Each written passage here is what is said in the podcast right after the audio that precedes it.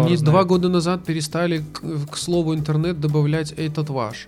Ребята сделали какой-то стем про Лукашенко, и в итоге всех отчислили ребят из университета, уволили директора студ-клуба, уволили проректора по идеологической работе. У вас был проректор по идеологической работе. Конечно, в каждом вузе у нас даже предмет был идеология белорусского государства. Их не будет, пока вы меня не убьете. И ему тут же кричат, пошел нахуй!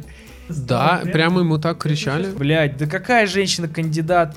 В итоге... Проиграл ей оглушительно. итоге Что делает тебя счастливым? Шестой срок подряд. И вот, и когда я познакомился с Адилем, со скриптонитом, А они, блядь, на серьезки с него разъебываются. Я же был в восьмом сезоне «Смеха без правил», который вел Павел Воля и Турчинский, и они там через бедро сбрасывали на маты. Можете кричать «Уходи». О, прекрасные слова.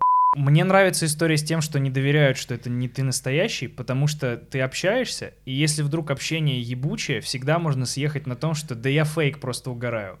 А если все клево, ты такой, ну, кидай инст, типа, М. знаешь, и переводишь общение в более легальное, типа, русло. Я не знаю, я, наверное, с- моя проблема в том, что я слишком сочувствующий человек, и я начинаю сочувствовать всем. Ну, Ты знаешь, всех лайкаешь, типа, и ты красивая, не и ты поэтому. тоже красивая. Э, Нет, нет, нет, не в этом смысле. Здесь я еще ее не знаю, поэтому мне все равно. Но когда мы начинаем общаться, я общался с одной девушкой, переписывался, и она мне написала, да, это сто процентов не ты. Я говорю, да я, да какой смысл притворяться? И мы переписывались, переписывались, и она такая, да ладно, я знаю, что это не ты, кидай хоть свою фотку настоящую, хоть ее посмотрю. То есть ее, в принципе, Бля. устроил просто какой-то Фейк. мужчина. Просто нет, ну она такая, я знаю, что это не ты, но ты же кто-то. Вот пришли кто ты. А еще в Тиндере же нельзя фотки слать, то есть это вообще как бы история. Ну тем, да, что- да, да, вы там переходите на второй уровень. Да, художником быть вообще невозможно. Ты представь, э, быть художником и при этом быть э, богатым и обласканным критиками, твоими современниками, это вообще невозможно. Ты Как умираешь, дай бог, лет через 50, там все такие, а он был ничего. То есть насколько э, быть музыкантом, комиком, актером, насколько это потрясающе, ты получаешь это все сейчас, они просто рисовали, вкладывали душу, уезжали, я не знаю, там, кто рисовал? Гоген, да, Таитянок. э, Солнцев, Нет, нет, нет. Я просто читал, у меня есть такой комплекс, короче. Я раньше переживал, когда ехал в отпуск, что я в отпуске много прибухиваю слишком. Я компенсировал это тем, что я очень много читал. Я прочитал всю классику русскую. «Войну и мир», Анну Каренину, все я в отпуске просто читал. И потом мне уже, когда я там все прочел, я начал читать, есть такой писатель Уильям Сомерсет Моэм, он как бы ни на что не претендует, но это просто такая типа развлекательная литература. И вот у него был роман про прообразом которого был вот этот художник э, Поль Гоген, Мгм. который уехал куда-то там и рисовал этих... Сначала он жил в Париже, невероятно бедной жизнью, там чуть ли не на улице, не знал вообще, получится ли у него сегодня поужинать или нет. И вот он рисовал, рисовал, рисовал, и тоже умер от проказы, страшно совершенно. И потом вот его картины великолепны. Ты согласен был жить такой жизнью, что ты пишешь шутки, все говорят это... Нет, не даже не говорят, что это плохо, просто никак не говорят, Мгм. вообще никакого... А потом ты умираешь, и лет через 50 все такие... Ну, прикольно было, да. И ты думаешь, нет, ребята, Но это же вот ты сейчас описала, по-моему, путь. э, Ну ладно, нет, не, никто не говорят, но про непризнанность это чисто история, блять, господи, а, Энди Кауфмана. А, Как будто бы он после того, как умер, стал гораздо культовее, чем во время, когда он жил. То есть тогда его выходки постраничные не, не особо выкупали. То есть все казали, всем казалось, как будто бы, что он просто эпатажный балбес, который, ну, типа, знаешь, с с придурью чувак, который с женщинами боксирует. Слушай, прикол в том, что э, пост-ирония и вообще тонкие шутки — это такая вещь, которую сейчас мало кто выкупает. Люди делают вид, что они их Да. выкупают, но я даже среди комиков вижу, когда они такие, это пост-ирония? Или Он просто шутит или не ирония, шутит? да, и да, да. и люди на всякий случай, потому что Ох, я еще этого нигде не говорил, но вот мы с тобой об этом говорили, что я вот э, расстался с девушкой, мы там шесть с половиной лет встречались, уже там полгода мы как У меня расстались. шоу как Джерри Спрингфилда. Я типа, у меня тоже, у меня Эльдар в одном из подкастов признался, что он расстался с девушкой. Я не то чтобы это скрываю, просто мне же нужно сначала материал написать и об Это этом рассказать. да. Ну то есть вот в чем дело. И я встретил девушку, вот мы начали встречаться, и у нее клевое чувство юмора. Мгм. Ну, мне нравится такое. Она э, шутит острее, чем я. То есть она любит жесткие шутки. Мгм. И мы постоянно с ней разгоняем. У нас просто очень большая разница в возрасте. Аж 12 лет. Ей 23, мне 35. Мгм. И мы с ней с этого угораем. Она говорит, что я богатый, уважаемый мужчина. И мы, например, сидим там где-нибудь в ресторане. Она такая, о, Слав, здесь такой дорогой ресторан. Я заказала сразу два блюда. Я прекрасно понимаю, что это все не просто так. Богатый, уважаемый мужчина. Так при... Ну и мы просто с этого очень сильно гоним. Мгм. И она э, в Инстаграм запостила фотку, э, где мы там сидим в отеле, и, ну, такая достаточно стильная фотка, и она написала, отдыхаю с богатым, уважаемым мужчиной в отеле, да, не интересен, да, не молод, но, девочки, в нашем деле главное это деньги, вы же понимаете. И там люди, в смысле деньги, а любовь? И они просто не понимают, что это, да. Слушай, а как ты... Как быстро ты влип в новые отношения? я не вот этот чувак, знаешь, который э, любит я не знаю, наслаждаться холостой жизнью, и не потому, что я такой family guy, а просто потому, что не хочу никого обидеть, опять-таки, никого не осуждаю, просто скажу, как это у меня. Мне кажется, что если у тебя в жизни был какой-то опыт определенное количество раз, и ты все для себя из этого получил, и все узнал об этом, зачем тебе продолжать это повторять? То есть, Не- если ты знакомился с девушкой в ночном клубе, и вы ехали к тебе, и у вас был секс, или ты там просто, я не знаю, с кем-то встречался, ничего не искал, у тебя просто был секс, ну сколько тебе надо раз это сделать, чтобы, поду- чтобы ты подумал, ну нужно что-то большее, ты хочешь от простого пойти к сложному, ну то есть Слушай, а это я в целом про не это. мое. Я не про это. Я не про то, что нагуляться, по- потрахаться и э, пожить вот этой жизнью, типа, ой, кто это у меня в постели сегодня? Эм, я скорее про другую штуку, которую я очень остро почувствовал, потому что у меня был небольшой период холостячества, но в целом получилось так, что я в 18 лет нырнул в длительные отношения, что-то 3 или 4 года в них был, а, вынырнул, ну чуть-чуть, Мгм. вроде начал холостячить и опять влип в почти пятилетний. То есть я нырнул в отношения в 18 лет и вынырнул в 26. Not. И я в какой-то момент, ну, я, я- я когда очутился в этом месте, я понял, что я э, ну, остро ощутил, что я разучился жить сам с собой. Что это, ну, уже история созависимости. То есть ты чувствуешь острое, некомфортное ощущение от того, что ты сам наедине с собой, и ты не знаешь, что делать, тебе неуютно. Я понимаю, о чем ты говоришь. Каждый раз, когда ты выходишь из отношений, ты такой, господи, как же тут все устроено. Ты Да. прямо, да, ты даже не вокруг, э, даже не то, что не, бытовая история, что там за тобой ухаживают, стирают, а с точки зрения твоего внутреннего, ну, внутренних э, отношений с самим собой. Да, И мне кажется, что очень важно перед тем, как нырять в новые отношения, очень многие ну, не делают эту штуку, а, ну просто научиться с- с- ну, полноценно с самим собой комфортно проводить время, быть полноценным, чтобы Сто дополняться. процентов, сто процентов, потому что люди, многие до сих пор абсолютно ошибочно считают, что ты можешь решить какие-то свои проблемы, вступив в отношения, Да. или вступив в брак, или, например... Или сделав ребенка. Да, это иллюзия, потому что вы должны вступать в отношения как два полноценных, уже счастливых Да. человека друг без друга. То есть вам хорошо поодиночке, отдельности, а а вместе вместе вам вообще лучше. потрясающе, Да, да, да, И, ну, у меня не было такого, что я э, вынырнул, там, отгоревал там какое-то время, и потом такой, ну что, где еще одна девушка лет на 10? Ну, там, а желательно на 48, да? Но Нет, так получилось. так получилось, да, я такой, господи, это же она. Блин, ну клево, клево. И чё, как- ты как бы публично показываешь, да, с кем ты встречаешься? То Нет, это- нет, не- я не знаю, я просто... Ну, она выкладывает с тобой фотки, отмечает тебя? Вот ты сказал, она выложила фотку, что с уважаемым Просто мужчиной. поугарать, да, поугарать. Ну, то есть, э, я не понимаю вот этого всего, знаешь. Дорогие подписчики, на мои отношения Прошу, подошли к концу. ну, то есть, ребята, вот у меня это. Ну, то есть, э, э, как, как сказать об этом правильно? Э, мне тоже нравилось угорать. Мы как-то ездили... Вот когда я был в прошлых отношениях, мы лет пять назад ездили в Италию на озеро Кома отдыхать. И у меня был просто такой прикол. Я постил фотки и делал какие-то максимально идиотские подписи. И у меня была фотка, где я где-то стою возле, там, на озере Кома, и подпись была «Отдыхаю в Италии на деньги своего отца». И люди начали писать «Слава, а это ты тур какой-то купил или ты э, самостоятельно поехал? Что это за отдых?» И в комментариях кто-то пишет «Вроде отдых на деньги отца». Я такой «Господи, что происходит вообще?» Ну, то есть... Ну да. Я не знаю, насколько... Кто-то кто-то вообще скрывает всю свою жизнь. Ну, мы стендап-комики, что ты скроешь? У тебя в монологах там все понятно.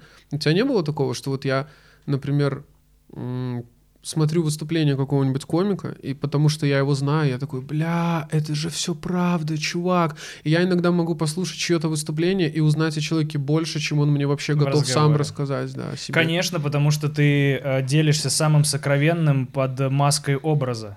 А потому что всегда, если запахнет жареным, можно сказать, да это я дораздул, это просто гипертрофировано. Шутка, все. вы это, что, это не угар. поняли, что ли? Да. Так отсюда, наверное, идет вот эта классическая история про то, что, типа, ты на сцене более настоящий, чем в жизни. Но это тоже не ко всем относится. Некоторые просто шутки пишут, чтобы рассмешить, но некоторые, вот, ну, для меня это определенно терапия.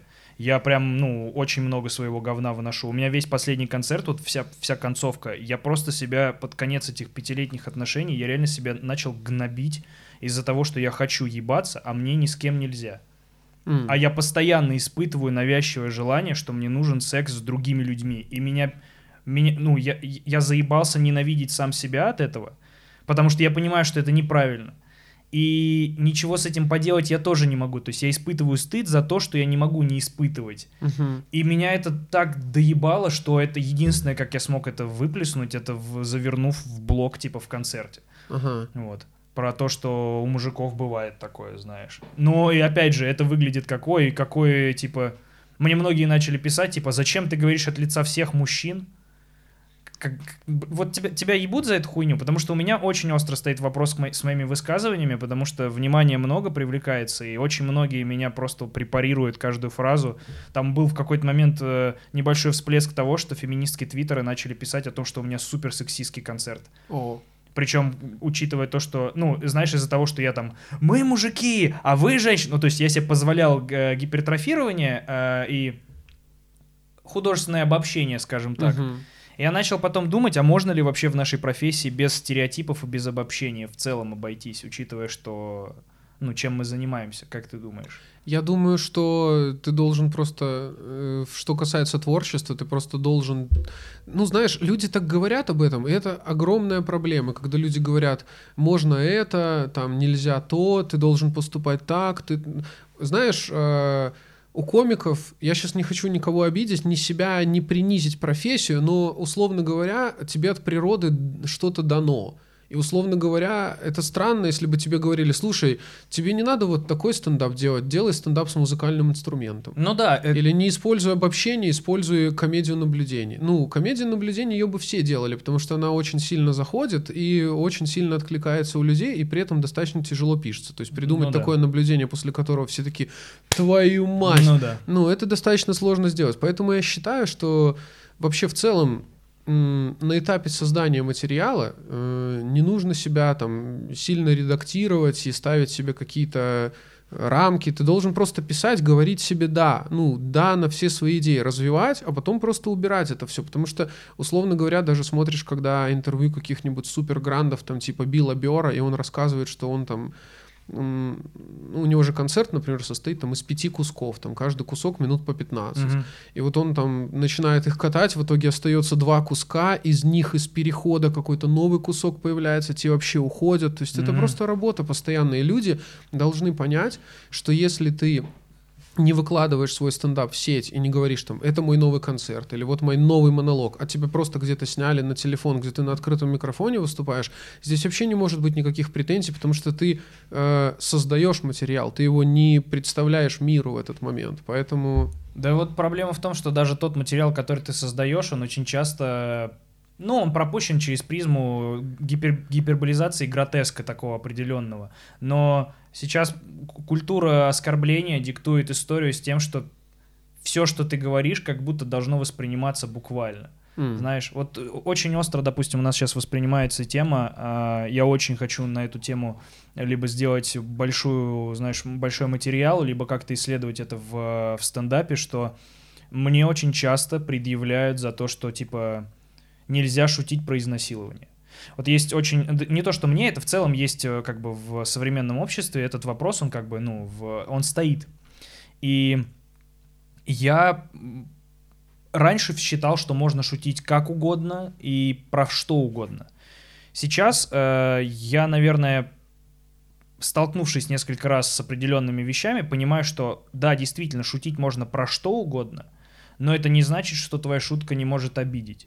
Ага. Но тут мы упираемся в другую хуйню.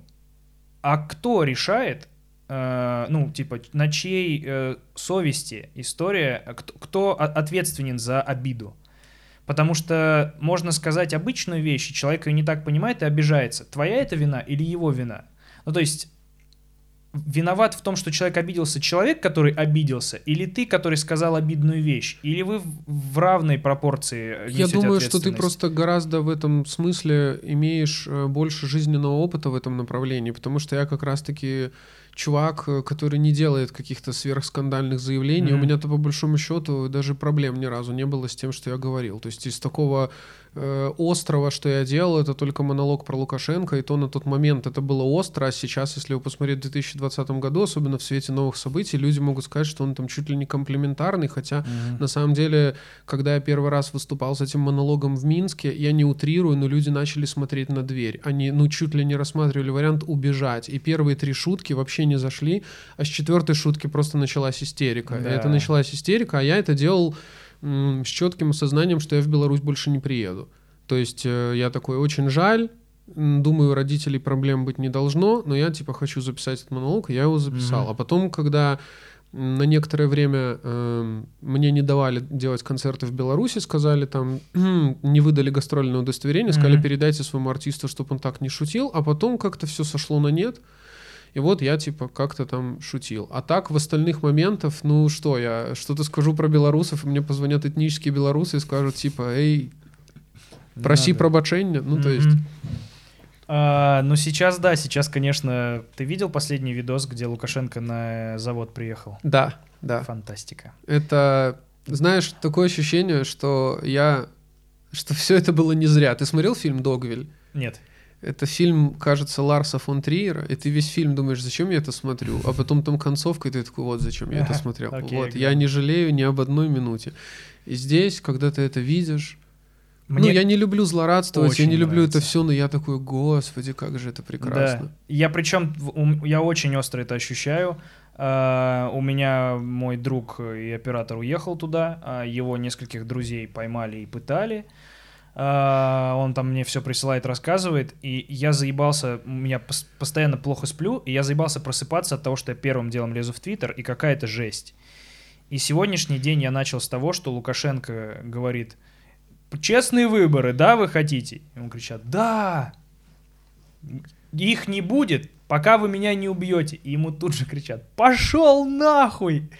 И мне так комфортно стало. Да, прямо ему так Я тебе кричали. сейчас покажу это. От- отдам должное. Э, Вышел все-таки к чувакам. У него был же какой-то комплементарный митинг недавно, где они согнали какую-то массовку с поддержкой типа Лукашенко, какими-то вообще непонятными типами. И все-таки он рискнул приехать на завод, видимо, наивно полагая, что зав- за- за- его завод, что его-то работяги поддержат. Да нет, ну у человека же агония просто. Ну да, это типа это торг. У него он ездит, он ездит по Беларуси и рассказывает белорусам, что их кто-то, ими кто-то управляет и что он власть не отдаст. Мне кажется, что самая большая трагедия в том, что он отрицает действительность. И по сути, вот представь, что ты находишься в слабой позиции, и весь народ вышел и говорит, что и говорит мирно, твердо, уверенно, что вот, Александр Григорьевич, такая ситуация, мы знаем, что Да. вы там фальсифицировали выборы, мы требуем, чтобы вы отпустили заключенных, мы требуем, чтобы вы разобрались с карателями, мы требуем провести новые выборы, а он в ответ говорит, вы мне обязаны, я Да. вам дал хлеб, Да, да, я да. дал вам мясо в 95-м году. То есть он вот находится... Представь, сейчас 2020 год, а он думает, что... Во-первых, что здесь поражает? Что он считает, что если у людей есть еда в 2020 году, то они Нехуй должны быть ему жаловаться. благодарны, да. А Да. второе, что вот он считает, что вот он что-то в 95-м году сделал, и все, теперь вот э, 25 лет уже прошло, и пока еще он не удовлетворен, еще надо дальше. Я все время смотрю на это и понимаю, насколько все-таки насколько у нас похожие э, ситуации с точки зрения того, что у нас э, му- мужчина, который пришел в тяжелый момент и долго остается у власти, и как бы все понимают, что все, на, все настроено для того, чтобы режим служил ему. Но при этом, блядь, как я не люблю Путина, но насколько Путин тоньше действует и дипломатичнее. Возможно, он просто подключил кучу людей, которые помогают ему с имиджем.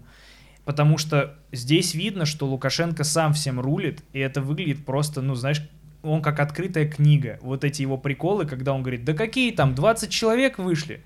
Ну, знаешь, когда он врет людям про них самих же такую откровенную хуйню, что реально рабочие его послали нахуй. Пока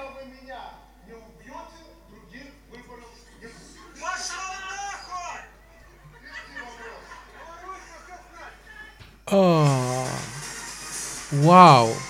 Хорошо, да? Вау. Народ настолько заебался от него, что они Вау. уже такие, нет, чувак, пошел нахуй.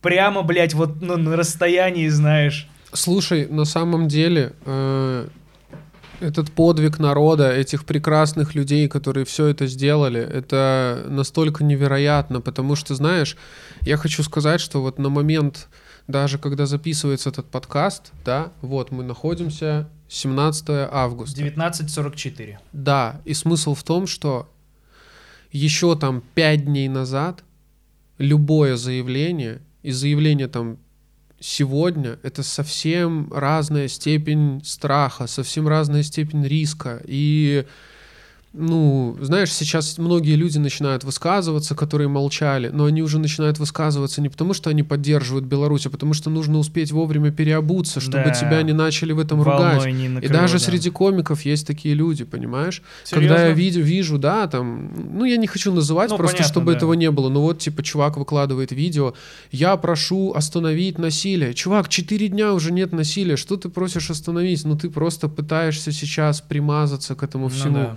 И Я, знаешь что, почему я охуел и почему мне кажется, что наконец-то Беларусь, учитывая, сколько раз были приколы от Лукашенко, что пропадал Захарченко, э, Захаренко, пропадал э, Гон- Гончаренко, правильно? Завадского убили. Вот, да. А, сколько было миттингов до этого, и ни разу это ни во что в итоге не вытекало вот в такое массовое, ну, сейчас... Давай попробуем это разобрать. Да, а, сейчас мне, ну, мне кажется, что впервые за всю историю а, вся Беларусь объединена, ну, в одном едином порыве понимает, что его надо прогонять. Да, самое в этом всем удивительное, что даже нет лидера. По сути, ты не Я можешь ничего думаю- сделать, что это просто народ. Я думаю, он есть. Он з- в- рассредоточен по нескольким ключевым людям, но этот лидер есть. Он такой, он как, э, ну, наверное, плохое слово, как змей, несколькоголовый, но он есть. Нет, а кто? Ну смотри, для меня переломной точкой, после которой я решил, что надо снимать видосы и поддерживать все как, как угодно, это стало, когда Тихановская очевидно угрожали детям. Тихановская, ну ты же знаешь эту историю? Да, конечно, знаю, но просто Она... Давай вернемся Да. вообще, знаешь, куда? Э, отправимся, условно говоря, в 2010 год, Мгм. когда в Беларуси были достаточно кровавые выборы, но просто, видимо, в тот момент э, не был развит интернет, не было телеграм-каналов, не было возможности все это вот так вот снимать, выкладывать. И в тот момент, э, ну, ужасно было, понимаешь? Мы ходили на эти площади с ребятами, и там я у себя в подкасте с Долгополом рассказывал, что нас вызывал декан и говорил, типа, ребят, я прошу вас не идти, потому что вы знаете, если вас там засекут, то меня заставят Мгм. вас отчислить. И то есть все понимали, что рискуют очень сильно. Вот мы сейчас посмотрели ролик, Мгм. где рабочие такое говорят. Да. Чтобы ты понимал, какой уровень страха был раньше, я сейчас немножко тоже собьюсь на другую тему. В Конечно, 2003 году мы поняли, что нельзя... Я начал в 2003 году играть в КВН в университете, и мы сразу же... Мы пошутили про Лукашенко, и через месяц мы поняли, что про него нельзя шутить следующим образом. У нас есть вуз БНТУ, Белорусский национальный технический университет, очень хороший. А, Или, я вот не помню, то ли в нем, то ли в РТИ. Кажется, все-таки в БНТУ. Ребята сделали какой-то стем про Лукашенко, и в итоге всех отчислили ребят из университета, уволили директора студ-клуба, уволили проректора по идеологической работе, все такие, а, нельзя шутить про у него. вас был проректор по идеологической работе. Конечно, в каждом вузе у нас даже предмет был идеология белорусского государства, вот такое всякое М. дерьмо. И даже там учителя многие такие, ну, сорян. Что преподавали там? Сорян. Типа патриотизму, как надо батьку любить? Я не знаю, я не, не, Не? не принимал в этом участие. Ну и вот, и получается, что в 2010 году были достаточно кровавые выборы. Там был Владимир Никляев и Козулин, это ректор БГУ, такой достаточно интересный мужчина, он там на 1 сентября на вертолете к студентам БГУ прилетал, такой вот очень интересный. И ужасно все это закончилось провокациями, всех кандидатов, как обычно, сажали в тюрьму. Обычно как они делают? Обычно, например, идет толпа мирно протестующих, и к ним подходит какой-нибудь чувак в черном, да, и начинает бросаться камнями в здание правительства, Да. и ОМОН забивает Да, их. да, да. Ну, провокаторы классические. У нас тоже так Но действует. в этом году, видишь, это была просто беспрецедентная жестокость. Это было так чудовищно. Это Да. было просто какое-то натуральное преступление против человека. Это против человечности. Я не знаю, как это назвать, потому что знаешь, с чего это все началось? С того, как убили чувака и сказали, что у него граната в руках Нет, взорвалась. нет, нет. э, Люди просто понимали, что вот они больше не могут терпеть, что они хотят проголосовать, все пошли. Знаешь, о чем я думал? Вот какой М. важный момент.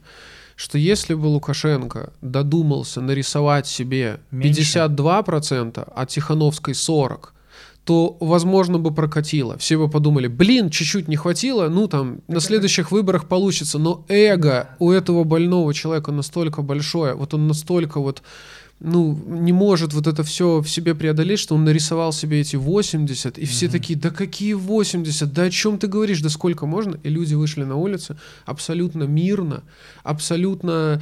э, Первое столкновение мне рассказывали мои друзья, которые там были. Мгм. Кажется, это было в районе Немиги. И вот шла толпа людей мирно настроенных, и они увидели ОМОН.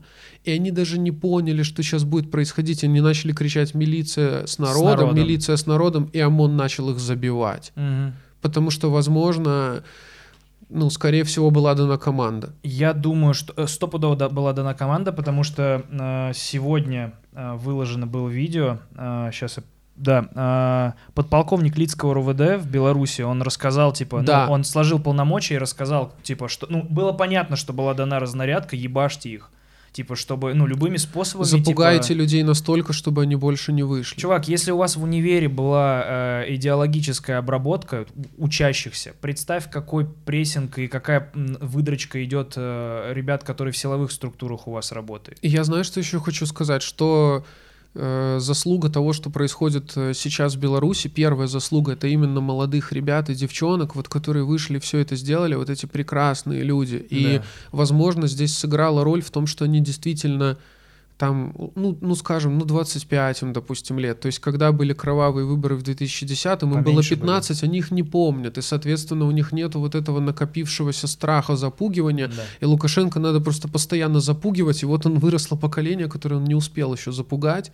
И вот они все вышли, и, соответственно, следующая роль была это роль трудовых коллективов, когда вышли рабочие, то есть он там, они могли оболгать людей на улицах, и то уже не могли, потому что были Так все они эти пытались. Он же пытался, да. Но когда идут тысячи рабочих с МТЗ, с Минского тракторного завода, там, не знаю, элита рабочего класса, конечно. они идут, То, они... к кому всегда взывает Лукашенко, типа, рабочий, это же всегда да, был и его, они типа, выходят электорат. и задают вопрос. Они говорят, ты видел вот эти все прекрасные видео с заводов, где там они берут и какой-то там, давай, Петрович, говори. Он такой, я скажу, мужики. И там, знаешь, одно дело, когда ты директор завода, Да, это тебя поставили, да. а когда тебе мужики сказали, что ты сейчас скажешь, это такая, ну, это такой авторитет, Да, это да. уважение.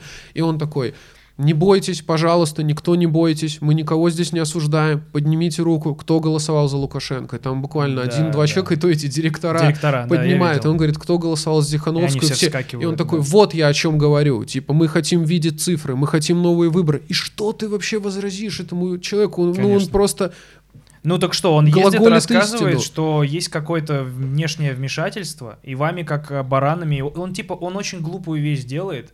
А в попытке, понятное дело, что он в попытке как-то, я не знаю, для мировой общественности, для кого он пытается, типа, этот спектакль отыгрывать, ну, он, знаешь, это как запизделся и до конца в свою ложь, типа, отыгрывает. Это достаточно распространенная вещь среди диктаторов, когда они начинают э, врать и так распыляться, когда Да. они врут, что они начинают верить в свою ложь. Скорее, да, типа про то, что э, хуй с ним, что он врет, что есть какое-то внешнее вмешательство. Окей, допустим. А, Я видел очень смешную шутку, что говорит, а вдруг Лукашенко думает, что есть внешнее вмешательство из-за того, что мы сидим через VPN все.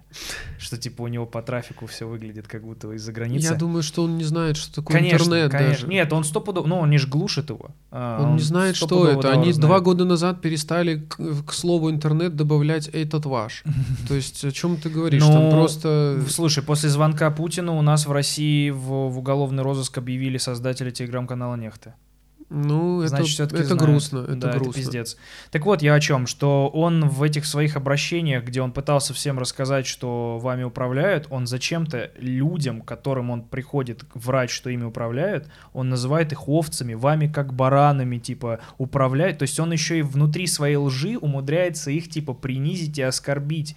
То есть, ну, на что он рассчитывает. То с каким зверством, каким просто остервенением действуют чуваки в, вот за дверьми. Сейчас же повыходили все, кого держали в СИЗО, обычные граждане. Я правда не понимаю, на что они рассчитывали. То есть они их всех отпиздили мрачно, кого-то там пытались изнасиловать, там со всех побоев сняли. Там насиловали. Там просто ужас. А, ну вот, блядь, подруга моего, Макса, типа оператора друга, ее поставили на колени. Я не знаю, что делали с ней. э, Я не стал спрашивать, потому что Макс был в очень нестабильном состоянии в этот день. Но то, что он мне рассказал, я выкладывал в Твиттере, что перед ней поставили чувака, запиженного в слюни, просто в кровь.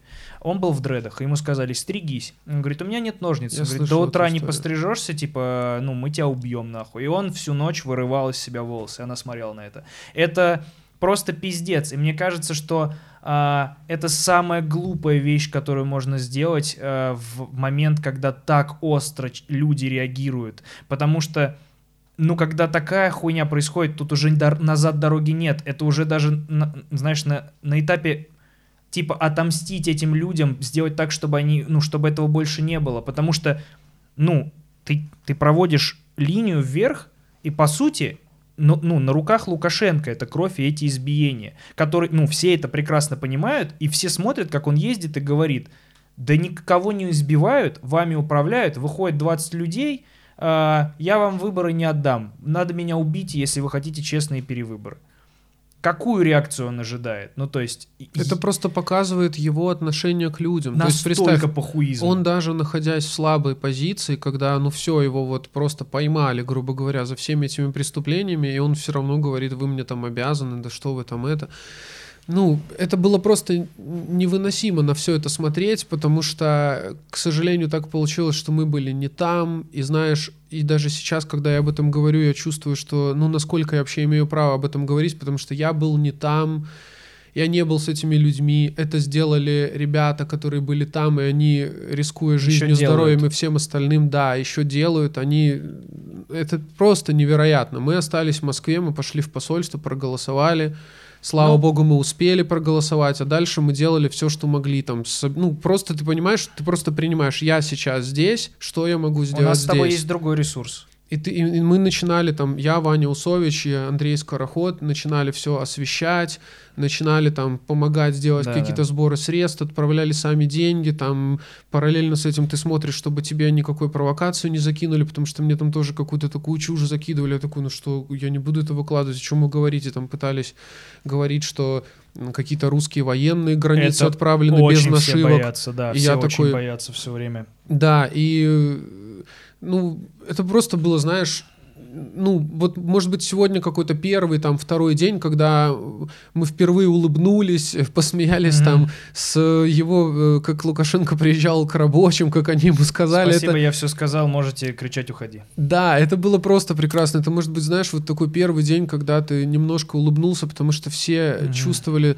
такую тяжесть от этого всего происходит, и как прекрасно действовали люди, какое-то, знаешь... Ты видел эту фотографию, где белорусы разулись и встали на лавочку, Да, чтобы не да, испачкать чудесно. лавочку, и ты думаешь, и вот таких людей ты выродок забиваешь в Да. асфальт, вот таких людей, видео, где там ветеран спецназа ГРУ говорит, что вы порочите честь мундира, я там, Да. господа офицеры, где он там просто все раскладываешь, боже, какие люди. И как этой власти и этим зверям, им просто нечего противопоставить, вот это их абсолютно необоснованное насилие. Мы пытались очень долго понять, откуда может быть в людях такая жестокость. Потому что даже если брать каких-то убийц, я не знаю, насильников, маньяков, они делали это по какой-то причине. Почему эти люди это делали? И, видимо, тут ответ только один, что он около 20 лет взращивал вот этих людей, у них там, они повязаны кровью, Конечно. на них кровь, очень много преступлений, Да. и вся эта жестокость, она проистекает из страха, потому что они все напуганы, они в Конечно, ужасе, они конечно. понимают, что за ними придут, и они понимают, что вот ты сейчас показывал В- вот- Лицкого, э, Да, подполковника вот я хотел милиции. сказать, ему же сказали фразу, вот он какую привел в цитату, я тоже хотел тебе в догонку сказать. Он сказал, что если типа вы дадите им выиграть, вы все будете висеть на столбах. Да. Прикинь, какие им говорят, типа, тезисы, ну, насколько их выдрачивают. И смысл в том, что э, там же тоже 50 оттенков выродков, да, то есть, грубо говоря, есть там вот эти без опознавательных знаков, вот эти Мгм. самые звери, которые забивали всех, есть ОМОН тоже звери, есть э, кто в Окрестино и во всех э, изоляторах ходили без масок и просто разговаривали. Есть Ну, и вот те, кто щиты спуск- опускали, типа, и присоединили, ну, типа, это уже, снимали- это уже скорее не Минск, то есть если мы берем какие-то регионы, например, просто областные центры, Мгм. там люди понимают, что город не такой большой, и тебе дальше здесь жить с людьми, и твои дети Да, будут ходить в школу с их детьми, и тебе здесь, если ты собираешься здесь жить, то тебе надо как-то понимать, как ты собираешься здесь жить. Мне очень классный комментарий оставили в, к, к моему видео. Я не знаю правдивость этого комментария. А, Там это подается как вот, мол, чувак работал в органах, и он помогает протестующим. Но там были прикольные тезисы. И один из тезисов, а, помимо того, что он говорил, что смотрите, вот в этих местах бы- много раз тренировались силовики, как подавлять протесты, так что в популярных местах старайтесь не бастовать, бастуйте в других, типа. Он говорил, что типа... Там все отработано. да, там всё Октябрьская, отработано. Вот, вот. Стелла, да, идите в новые И места. там был классный пункт, э, что не надо кричать ганьба, э, милиция с народом и так далее. Об- к- обращайтесь к их личной ответственности. Кричите, что типа я знаю твою дочь, типа мы вместе ходим там в школу, у нас дети. Когда типа я знаю твой значок, ты типа тебя пустят под трибунал, ты давал присягу людям. Знаешь, когда, ну он говорит о том, что когда просто а, обезличенно кричат солдатам, это Я толку. понимаю, но я тебя, я чуть-чуть не соглашусь, потому что, условно говоря, если ты военным это говоришь, военные прислушаются. Если ты говоришь зверям, вот этим э, выродкам, Но опять же, они тоже ни к всех, чему мне не кажется, прислушиваются. Вот нельзя. эти люди, которые вот без опознавательных знаков в черном, все эти видео, как они забивают, просто вот просто стоит группа ребят, они Ну да. просто бегут и забивают. Что ты такому человеку скажешь? Я, я все эти дни просто пытался понять, откуда, Как? откуда такая жестокость, откуда, почему они забивают, почему они оскорбляют, кричат, вы, суки, перемен хотели, да мы вас убьем. Тут они кричат, да мы, знаешь, Просто сколько гражданам. зарабатываем, да мы две с половиной тысячи долларов вообще за день зарабатываем. То есть представь, что с ними творится. Ты думаешь, господи. И сейчас они все понимают, что все. Типа, и теперь они да. понимают, что Некуда к деваться. ним придут, да, потому Мгм. что вот такие вот э, есть честные милиционеры, и они Да. начнут говорить.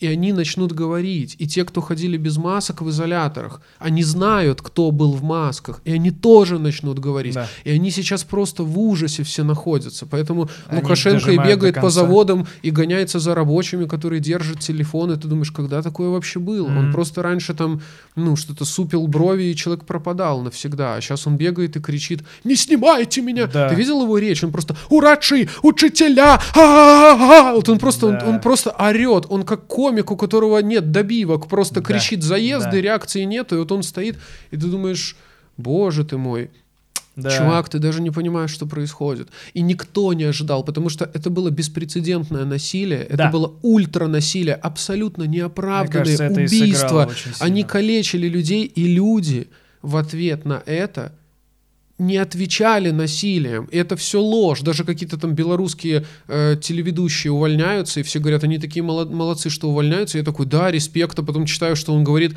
ну, протесты не были мирными, а он был вынужден отвечать. Я такой, чувак, что ты несешь? Зачем ты лжешь? это Да, чистая да. ложь. Зачем ты такое говоришь вообще? Ну так сейчас же выложили видео вот эти как раз, э, ну, про первого погибшего. Э, О том, что э, МИД заявил, что у него неустановленный предмет в руке взорвался, из-за этого он погиб. И вышло просто видео с тем, как его убивают.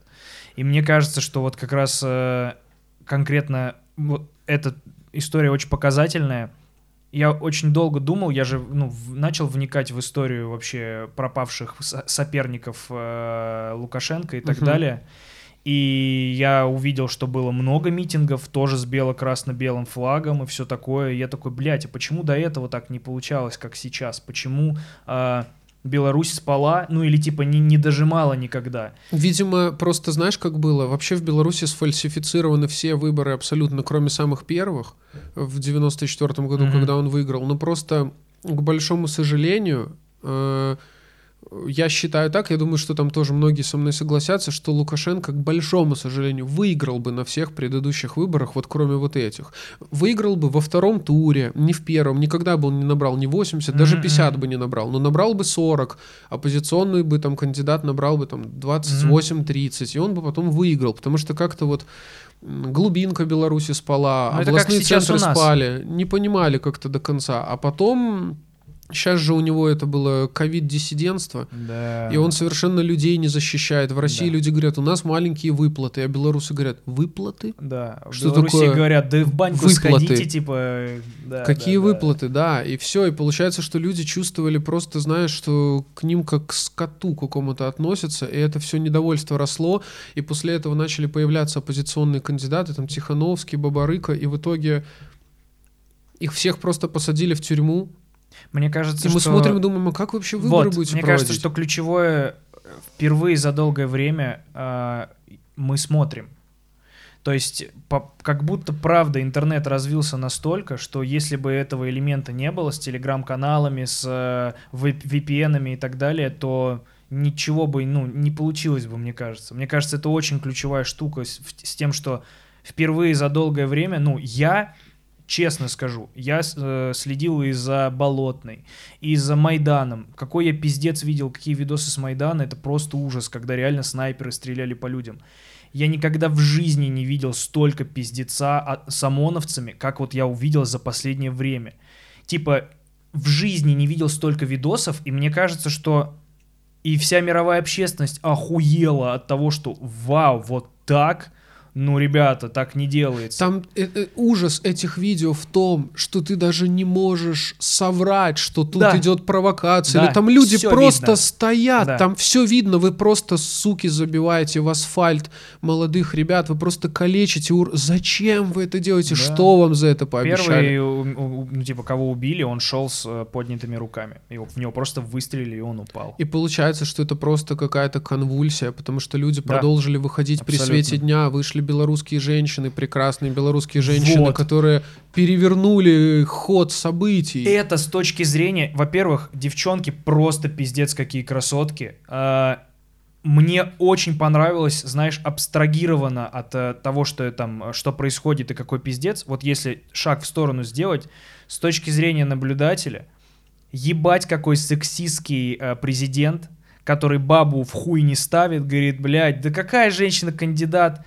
В итоге... Проиграл ей оглушительно. В итоге, мало того, что он проигрывает, именно из-за того, что он пренебрегает женщиной как типа соперником, она становится его главным оппонентом и выигрывает его. При, при том, что если бы это был мужик, он бы на каком-то уровне его срезал, типа точно так же в тюрьму. Но так как он до упора, ну знаешь, это сидит в голове, что баба, да хуй с ней, кто за нее будет проголосовать. За нее проголосовали. Он охуел, начал угрожать ее детям, она исчезла. Ну типа она уехала. В Ты итоге, не забывай, что у нее муж сейчас в конечно, находится. он в заложниках. Он конечно. мог угрожать как угодно. Стопудово. Нет, я, я даже не к этому.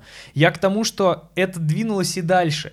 А, как ты мог заметить по всем этим интервью, ОМОН гораздо жестче расправлялся с мужиками в СИЗО и в целом при задержаниях. Девчонок тоже били просто пиздец, но... а, Угрожали изнасиловать. Мы тебя пустим Конечно, по кругу, и все конечно. эти ужасные видео. Но все равно вот эта патриархальная штука к девчонкам как-то, ну, в общей массе снисходительнее. Нет. Мне Представь, показалось я, так, я не будто. смогу с этим согласиться. То, что делали с девушками, это вообще... Это Ты полный пойми, пиздец, конечно. Пойми, для этих выродков нету разницы. Это, понимаешь, мне кажется, что ты сейчас так говоришь, потому что ты тоже ну, пытаешься это зло поместить в рамки своего представления о зле. Я не Ну, об этом смотри, немножко. Да-да-да, мы вернемся давай. обязательно к твоей мысли. Просто для белорусского ОМОНа избивать женщин и забивать их в асфальт — это абсолютно Нет, обычное я- дело. Конечно, это То есть происходило взять дубину дохуя, и да. ударить девушку до сотрясения мозга по голове, когда она говорит, что вы делаете, для них это просто, ну, на раз-два вообще. Это Понимаю. в их кодекс чести входит просто пункт номер один. Я просто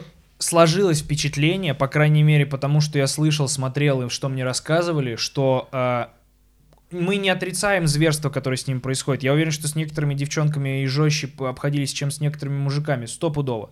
Но как будто у меня, по крайней мере, сложилось впечатление со стороны, блядь, человека, который там нахуй ни секунды не провел, естественно, что как будто к девушкам в процентном соотношении чуть, чуть слабее их мудохали. Мудохали, Ну, естественно, чуть слабее. Понятно, да. Ну и чуть, Просто- чуть, чуть меньше винтили. Ну вот я к чему. И при этом, как только, как, как будто бы в этот момент, когда девушки почувствовали, что есть небольшое преимущество у них в этом плане, когда все девушки вышли бастовать единым фронтом, у меня мурашки были по коже, я такой, мол, это такое класс, такая классная работа э, на вот этой слабости. Ну, то есть, они думают, что это их сила, что вот, мы только мужиков И пиздим. плюс, и плюс то, что это еще было днем. Да. Знаешь, под покровом ночи Да. вурдалаки действуют, И а вышло днем, типа добро, как девчонки. теряются, да, они Просто днем. невероятные девушки. Я, блядь, горжусь. э, Хоть это и не мои сограждане, но пиздец. Это просто невероятно. У меня мурашки по коже, знаешь, от какой фотографии? Ам, у чувака в белой футболке разбито лицо, у него долго текла кровь, и у него футболка чисто флаг новый ваш. Бело-красно-белый. А Я это и такой, есть происхождение блядь. флага, кстати. Так и есть? Да, происхождение флага, Вау. что э, ехал чувак в рубашке, он был ранен, он был в белой рубашке, и в итоге он ее поднял над головой, Это и это его есть, флаг. да, бел-червоно-белый. И герб погоня. Самая страшная штука для людей, которые сопереживают Беларуси и хотят, чтобы Лукашенко э, оставил вас и дал вам возможность провести честные выборы и искоренить это блядское насилие ужасное в верхах, это возможность, э, возможная подмога в виде солдат Путина. Как ты думаешь, Вова влезет в эту Нет. всю историю? Нет. У этого есть юридические даже основания. Слава богу, нет. Слава Как богу, нет. Я, в общем, очень сильно переживал из-за этого всего, когда Александр Григорьевич, э, уже находясь в какой-то трусливой своей агонии, потому что, ну, нервы никак Он же начал врать, что Путин ему пообещал. Да, типа, да, да, и он начал говорить, что сейчас введут войска, и есть, э, есть белорусский портал Тутбай, это главный белорусский портал новостной, и у них есть политический обозреватель, его зовут э, Артем Шрайбман, кажется. Мгм. Могу ошибаться, но кажется так. И он очень толковый политический обозреватель. Я там смотрю, например, на «Медузе» бывает подкасты, он там выступает в роли эксперта. И он прям выпустил целая статья, Он у не него есть... де- комплементарный чувак. он вот как раз-таки невероятно объективный. Ага, окей. Понятно, что он, конечно, ну, как любой человек, болеет за добро. Ну Но да, это да. то же самое, что смотреть «Властелин колец» и болеть, блин, за этого, Саурона. Ну Ну, да. никто не может болеть за Лукашенко. Ну, просто что это такое? Просто чудовище какое-то. И он... э, поддерживаю, да. И он, получается, что написал целую статью, там 10 причин, по которой этого не произойдет. А самая главная причина, которую я лично понимаю, Мгм. почему это не произойдет, потому что Беларусь и белорусы любят Россию. Понимаешь? И он не хочет в Беларуси люди себе- любят Россию. Там, условно говоря, э, при опросах на сегодняшний день 70% белорусов, конечно, у нас независимое государство, Россия независимое государство, но дружить, работать Мгм. вместе, сотрудничать, там что-то делать, все говорят, конечно же, вместе с Россией. Там 5-7% говорят, мы бы хотели с Евросоюзом. И отсюда вопрос, какая разница российскому, российскому правительству, э, кто находится у власти в, у- в Беларуси, если 70% народа поддерживает э, самое близкое сотрудничество и все остальное. Это звучит резонно, но, как ты можешь вспомнить, и Украина нас любила. Я верю просто, что этого не произойдет. Вот, я тоже Даже надеюсь. хотя бы потому, что для Путина это будет репутационная потеря, потому что люди в России поддерживают все, что происходит в Беларуси, и как бы взять и все эти прекрасные начинания, наконец-то надежды там белорусского народа жить своим умом и своей жизнью, жить и развиваться, и быть счастливыми, и загубить это все на корню, ну это тоже просто ужас какой-то. И кому хочется условно говоря, мне кажется, там, опять-таки, я не эксперт в политике, Ну да. я это все А, просто как обыватель, же, просто конечно. обыватель, я просто смотрю новости и, и имею свое мнение, просто в силу того, что это очень сильные эмоции вызывает. Так вот, мне кажется, что Лукашенко достаточно сильно насолил Путину в последнее Да, время. это и он ровно на него то, что зол. я говорил в последнем видео, что он явно поднасрал, особенно ты он зол, заметить- особенно парад вот этот, который он провел, Э, нет, потому это- что Россия считает, ну, считается преемником победы 9 мая, и вдруг в России парад не провели, а в Беларуси провели, и там А. Лукашенко там ха-ха. Я только знаю, что хочу сказать. Да. Я хочу сказать, что э, хоть это выборы, хоть это и политика, но белорусский протест, он как будто бы вне политики. И почему я говорю, что он вне политики? Потому что это просто люди. Ну да, да. Это люди, вот просто которые Так, а вся устали. люди. Да, ну не совсем, понимаешь, но опять-таки там в Где ты других чертишь странах... эту линию? Я объясню, в других странах, например, там у протестного движения были поддержки среди политических партий или среди олигархов Да. или среди еще кого-то. Здесь никого не было вообще, просто ровным счетом никого, никаких денег, никакого спонсирования, ничего, просто люди такие, пойдем, пойдем, Ну да. и все, понимаешь? Даже плана не было, ничего. Кто это все координировал? Телеграм-канал? Ну, понимаешь? Ну, так и пытаются и все. на него. и да. получается, что это э, люди, они не заинтересованы в политике, они просто мы хотим сделать Чтоб с нами выбор. отнеслись Почему, по, почему, почему мы там, условно говоря, шестой президентский срок, что это вообще за...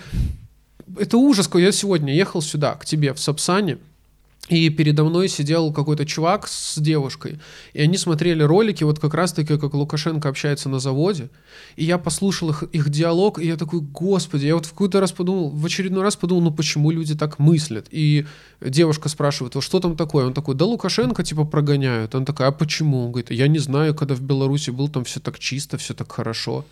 То есть люди даже не допускают, что шестой срок подряд это ненормально. Ты понимаешь, о каких ты 31 людях год у говоришь? власти это ненормально. Ты Но по- для людей почему-то, типа, ну так там же нормально, ну все, пусть сидит 50 лет. Ну что это такое Братан, вообще? Ну потому что Абсолютная говоришь несменяемость власти. Ты говоришь о россиянах, которые, блядь, находятся в примерно похожей ситуации, только у нас это еще и... У, вас хотя бы там менялись местами, у вас хотя бы 20 Вот, лет. видишь, есть вот это Понимаешь? хотя бы. У меня тоже до, всей, до всего этого пиздеца было наивное ощущение, что, ну, Лукашенко хотя бы что-то делает. Вот эти его показательные порки, которые он устраивал, которые до нас долетали, где типа Лукашенко разнес чиновников, где он сидит и говорит, что я вам говорил, Он блядь. их всех уволил, а потом местами поменял, и они дальше все работают. Вот. А, понимаешь, у русского человека история с тем, что один и тот же президент сидит долго, а, не вызывает такой, такой дикости, потому что пропаганда у нас очень хорошо работает. А, у нас действительно, я не знаю, связано ли это с... э, у нас, доста- ну как это сказать, возможно поверить в то, что Путина правда поддерживает большинство. Это либо хоро- хорошо работающая иллюзия, либо вот то, как ты говорил, что раньше действительно Лукашенко бы побеждал. Вот у нас тоже так. И у нас все наши типа СМИ провластные, все работает на то, чтобы внушить нам мысль, что это хорошо, что Путин нужный нам человек, и пускай он остается сколько угодно, главное, что он выполняет там то-то, то-то, он нам сделал это, это, это, пускай он сидит. И придумывает постоянно какие-то типа формальные по- по- поблажки, почему это может происходить. Как, например, поправки в Конституцию, которую вот недавно приняло большинство. Опять же, видишь, у вас было очевидно, что большинство не приняло Лукаша, что это не 80%, а у нас это, блядь, не так очевидно, потому что страна гигантская. Люди, которые говорят, а чё, вроде чисто, их же тоже дохуя. У нас отлично работает пропаганда, у нас в глубинках люди пашут, и им правда кажется... Ну, и, а, искусственное отсутствие альтернативы создает ощущение, что Путин единственный человек, который может со всей этой хуйней справиться.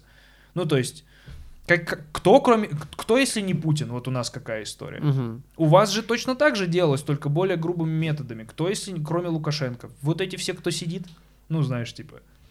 Да, ну вот опять-таки, знаешь, я просто повторю ровно ту же мысль, что я сказал некоторое время назад, как будто бы весь этот протест, он и есть вне политики. Люди просто да. вышли и сказали, ну, ребят, ну хватит, ну, Ну, ты, хватит. ж- ты считаешь, что политика, можно быть вне политики? Мне кажется, что невозможно.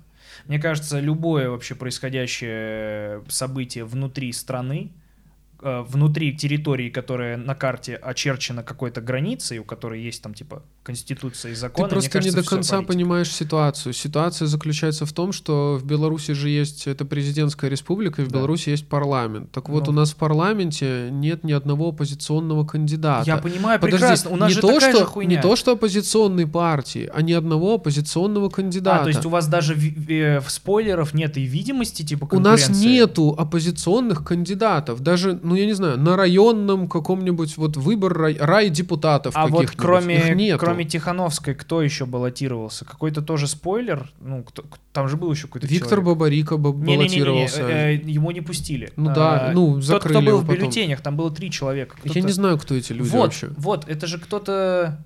Ну, часто используется ход, когда просто какой-то чиновник, типа, для вида баллотируется. ну, или у нас то же еще. самое, просто у нас я просто сложнее. пытаюсь тебе объяснить, что не может быть политики на выжженном поле, где человек 26 понимаю. лет терроризировал страну, убил всех своих политических э, соперников, уничтожил политическую Ну да. конкуренцию. Ну ты представь, если вся страна проголосовала за Светлану Тихановскую, которая является просто женой. Которая вынуждена находиться Вынужден, в этом она не положении. Да, хотела да, этого да, делать. да. Она, ну, понимаешь, она такую выдержку продемонстрировала, такую стойкость, и Да. все такие, ну, значит, за Светлану. Понимаешь, тут Да. дело даже не стояло в том, что есть какие-то... Политика это когда выдвигаются кандидаты, у них есть какие-то деньги, э, которые они используют для раскрутки, они там приходят на радио, на телевидение, Мгм. они говорят о какой-то программе, там что-то происходит, не знаю, выборы в Америке, республиканцы, Ну да, да, да. демократы. Здесь нету никакой политической системы, ничего нету. Есть просто люди, которые, пожалуйста, хватит, ну, хватит, сколько можно.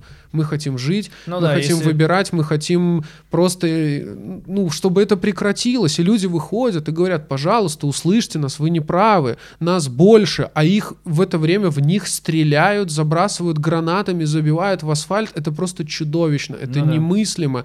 И это было настолько ошеломительно жестоко, что ужаснулись все. Мне показалось, наверное, даже они сами ужаснулись, они подумали, господи, что же мы наделали? Потому Ты что... веришь в то, что получится его прогнать?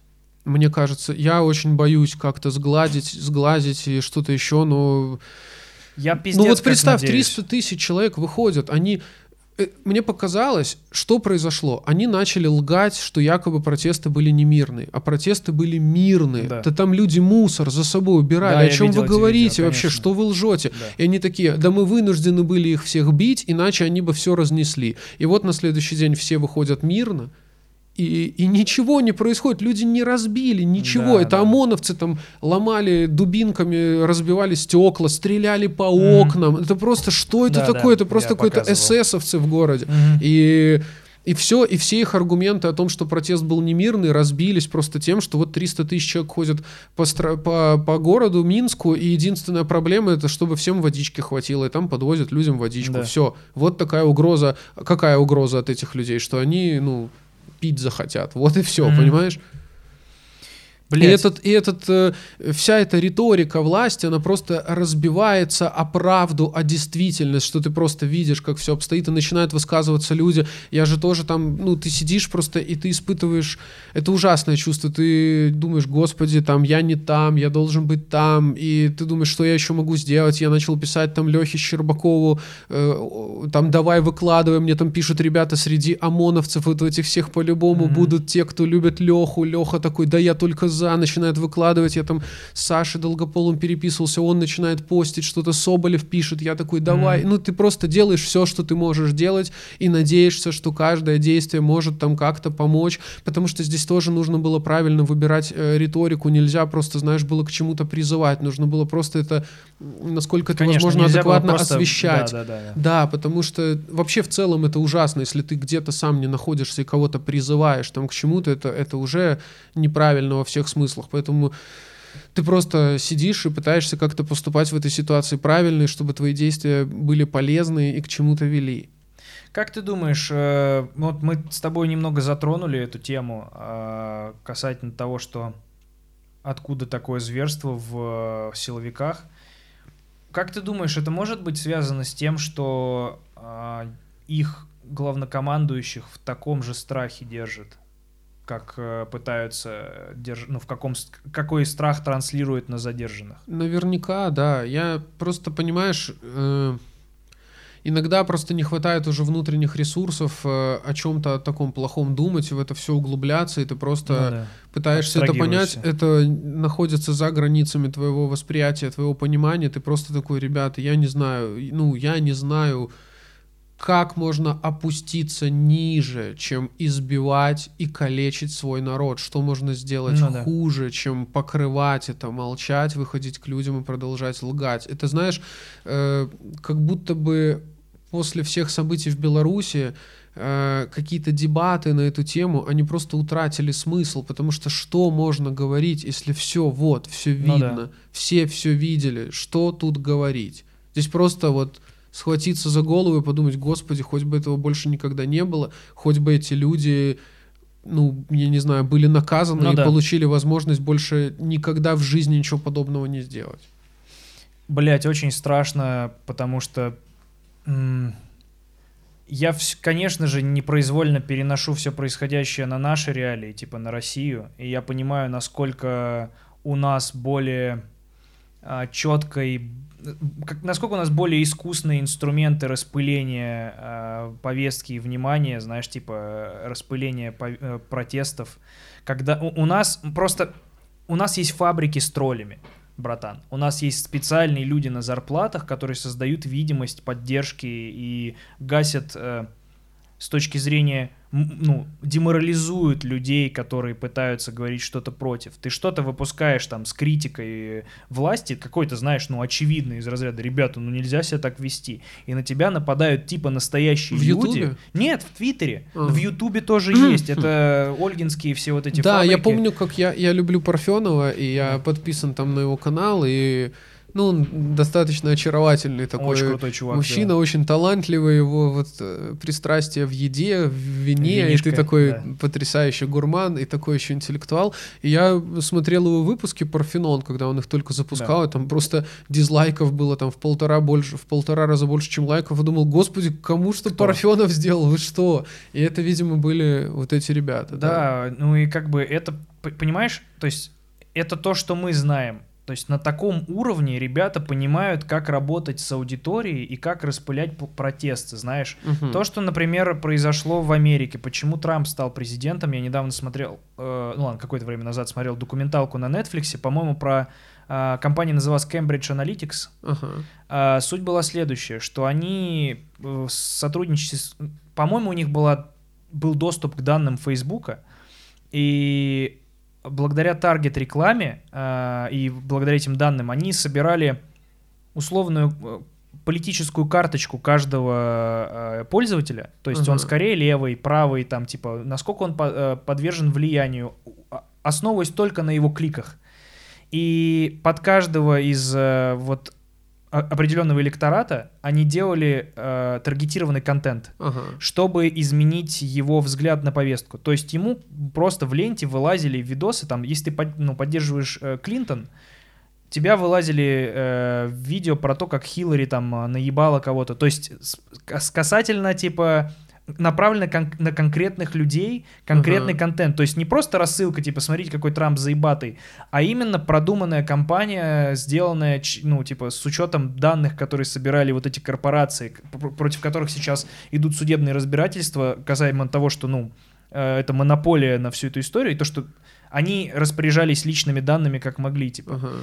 И вот в этой документалке как бы говорится о том, что понятно, что хуй знает, насколько она там правдивая, но выглядит как, как, будто бы Cambridge Analytics и в целом таргетная... Интернет помог Трампу стать э, президентом России, хотел сказать, Америки. И у нас в России существует, так как у нас существует, раз мы видим вот эту верхушку айсберга с этими фабриками троллей, ну, которые не тролли, а которые просто комментаторы комплементарные, Представь, какие технологии развиваются у нас, э, ну, знаешь, для того, чтобы создавать видимость, для того, чтобы менять мнение, повестку и так далее. И это как раз э, пугает, потому что как будто бы это делает невозможным ничего, э, ну, типа, невозможным сохранять какую-то объективность. Понимаешь, о чем я говорю? То есть, по сути, если бы кто-то из правительства России решил стать, э, открыть свой канал в Ютубе и делать какой-то контент, то просто эта фабрика бы хвалила, ставила Да, лайки, да, и да, там люди бы думали, ну, наверное, всем Наверное, нравится, всё и рекламодатели бы Так, приходили. так и работает. Так и работает. И Там- мы бы такие, блин, этот стендап-комик от Единой России, реально смешно, и столько просмотров. Э, Это же Павел Воля. Короче, была в свое время статья про то, что КВН, э, какая-то, по-моему, Нью-Йорк Таймс Да, писали, что, да, что да, КВН да. и Comedy Club это типа инструмент пропаганды, и у нас это типа начали, ой, ха-ха, ебать шутками, ну вот это обсмеивать все, но я отнесся к этому очень серьезно, и я такой, так да, так и есть, по ком- комплементарные миниатюры, считаешь ли ты, что это может влиять на в целом повестку э, в стране? Конечно. Потому что, опять-таки, вспомню последний спешл э, Дэйва Шапелла, Да. в котором э, настолько много противоречивых заявлений, что даже я разозлился в какой-то момент, хотя Дэйв Шапелл один из моих самых любимых комиков. Вот у меня есть четыре любимых комика, вот он в этой четверке, причем под номером два. Три твоих любимых комика, кроме Шапелла. Э, Луис Сикей, Билл Бёрр, Джим Джеффрис. Неплохо. Благодарю. Э, Это большое достижение любить смешных комиков. Да, да. Я просто это говорю к тому, что Шапел настолько талантлив, настолько харизматичен, настолько обаятелен, что когда он говорит спорный тезис, и я такой, эй, что за тезис Он такой, нафиг? Не-не-не, подожди, И он такой, сюда». подожди, подожди, Да, и да. он смешно шутит, я такой, ну ладно, ну типа, я, конечно, мнение не поменял, но типа, шутка хорошая, я типа к этому лоялен. Соответственно, это, это феномен, все тот же феномен, когда, знаешь, мы начинаем каких-то очень талантливых людей считать хорошими людьми. Ну Ты да. просто думаешь, господи, он такой смешной, или он так поет, или он такой актер, он, а он может быть вообще не таким. Да, это Но правда. ты так его любишь за творчество, что ты начинаешь переносить это на его личные качества. И здесь то же самое, конечно, если ты смотришь какие-то шутки, которые восхваляют власть, но при этом они очень смешные, они восхваляют не только власть, но и народ. Там, помнишь, эта шутка была «Кольцо сжимается»? Да. Ну, это же кому вообще эта шутка может не понравиться? Все там, да, там все нас боятся, там круто. Поэтому, конечно, любое творчество, если оно очень качественно и талантливо сделано, оно может менять мнение. И это как, знаешь, вот, ну, это и есть суть комедии. Ты говоришь тезис, и если у тебя в качестве аргумента есть смешная шутка, то люди либо с тобой согласятся, либо скажут, ну ладно, я понимаю такое мнение. Ну Вот. да, ты типа перетащил э, человека даже с другим мнением на свое поле и показал ему, что здесь смешного. И если Да. э, человек видит, он смеется. Ну да. Вот это как раз страшно, потому что это как будто дает э, возможность э, властям, имея такие гиганты, как ТНТ там, или э, ТНТ Премьер, а, ну или там КВН тот же. Он, конечно, сейчас не такой популярностью пользуется, но долгое время пользовался. Как будто влиять умами людей через смешное. И... Ну, я не думаю, что ТНТ этим занимается. Ну, у них же все, есть же вот эта история с тем, что... Не, ну, есть, что там приходил в Comedy Club Собянин, там что-то еще. Не, ну, я не условно про говоря, это. я про, про стендап могу сказать, ну, он же вне политики, и там все остальные Нет, какие-то про шоу. стендап мы сейчас поговорим, но в комедии определенно есть, короче, история с тем, что, э, конечно, они это подают так, что мы государственный канал, и, естественно, мы не можем, типа, ругать, Ага. поэтому что пропускают, то пропускают. Но, получа... ну, был очень длительный период, когда из-за вот этой политики только комплементарные вещи были на коме... ну, в Comedy Club Ага. показывались. И, соответственно, это ну, формировало некую повестку э, программы и как бы ну, транслировало взгляды людям.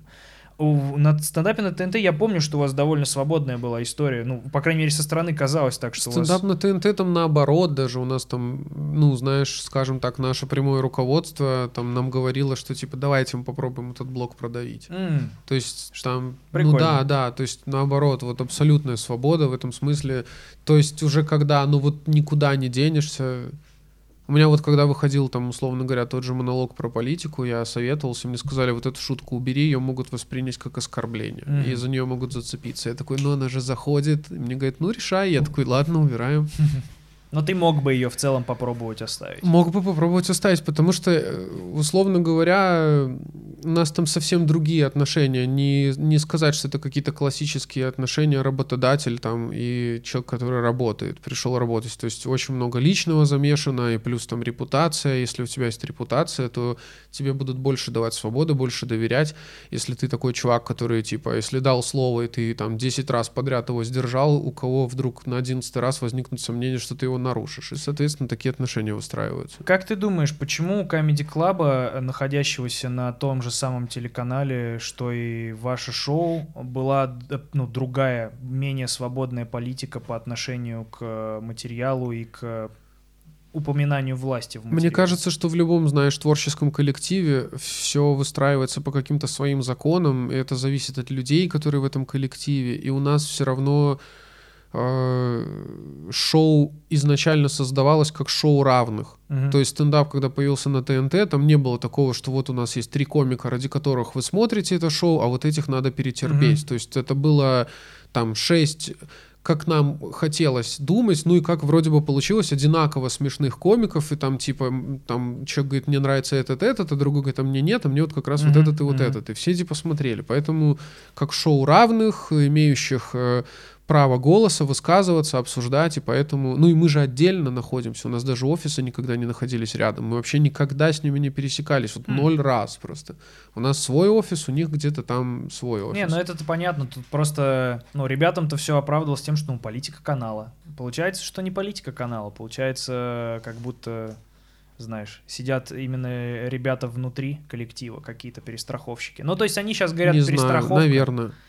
Блин. Просто у меня есть такая черта, я могу находиться в- прямо в индустрии и вроде бы как иметь отношение много к чему, но я очень мало чем интересуюсь. То есть вот я с тобой разговаривали, мы до подкаста, и ты такой, я это смотрел, это смотрел, это смотрел, думаю, вау, нифига себе, ты прям все там отслеживаешь, а я э, в какой-то момент вообще все стал пропускать мимо себя. Я, мне кто-то говорит, а ты слышал, что тот комик сказал про этого комика? Я такой, не слышал и не хочу слышать, мне это зачем? Я вообще понял, что все какие-то незначительные события теряют актуальность через неделю, и их вообще не нужно знать. А то, что на самом деле значимое, тебе все равно кто-то расскажет, поздно. да, и ты просто, ну, знаешь позже. Поэтому я вообще э, просто концентрируюсь там на то, что я делаю. Вот у меня есть ребята, мы с ними общаемся, мне надо там делать подкаст, писать концерт, э, там, не знаю, думать новые шоу, э, думать какие-то фишки производственные там в плане продакшена, общаться с режиссером. И я просто в этом живу. То есть мне, например, придут, скажут,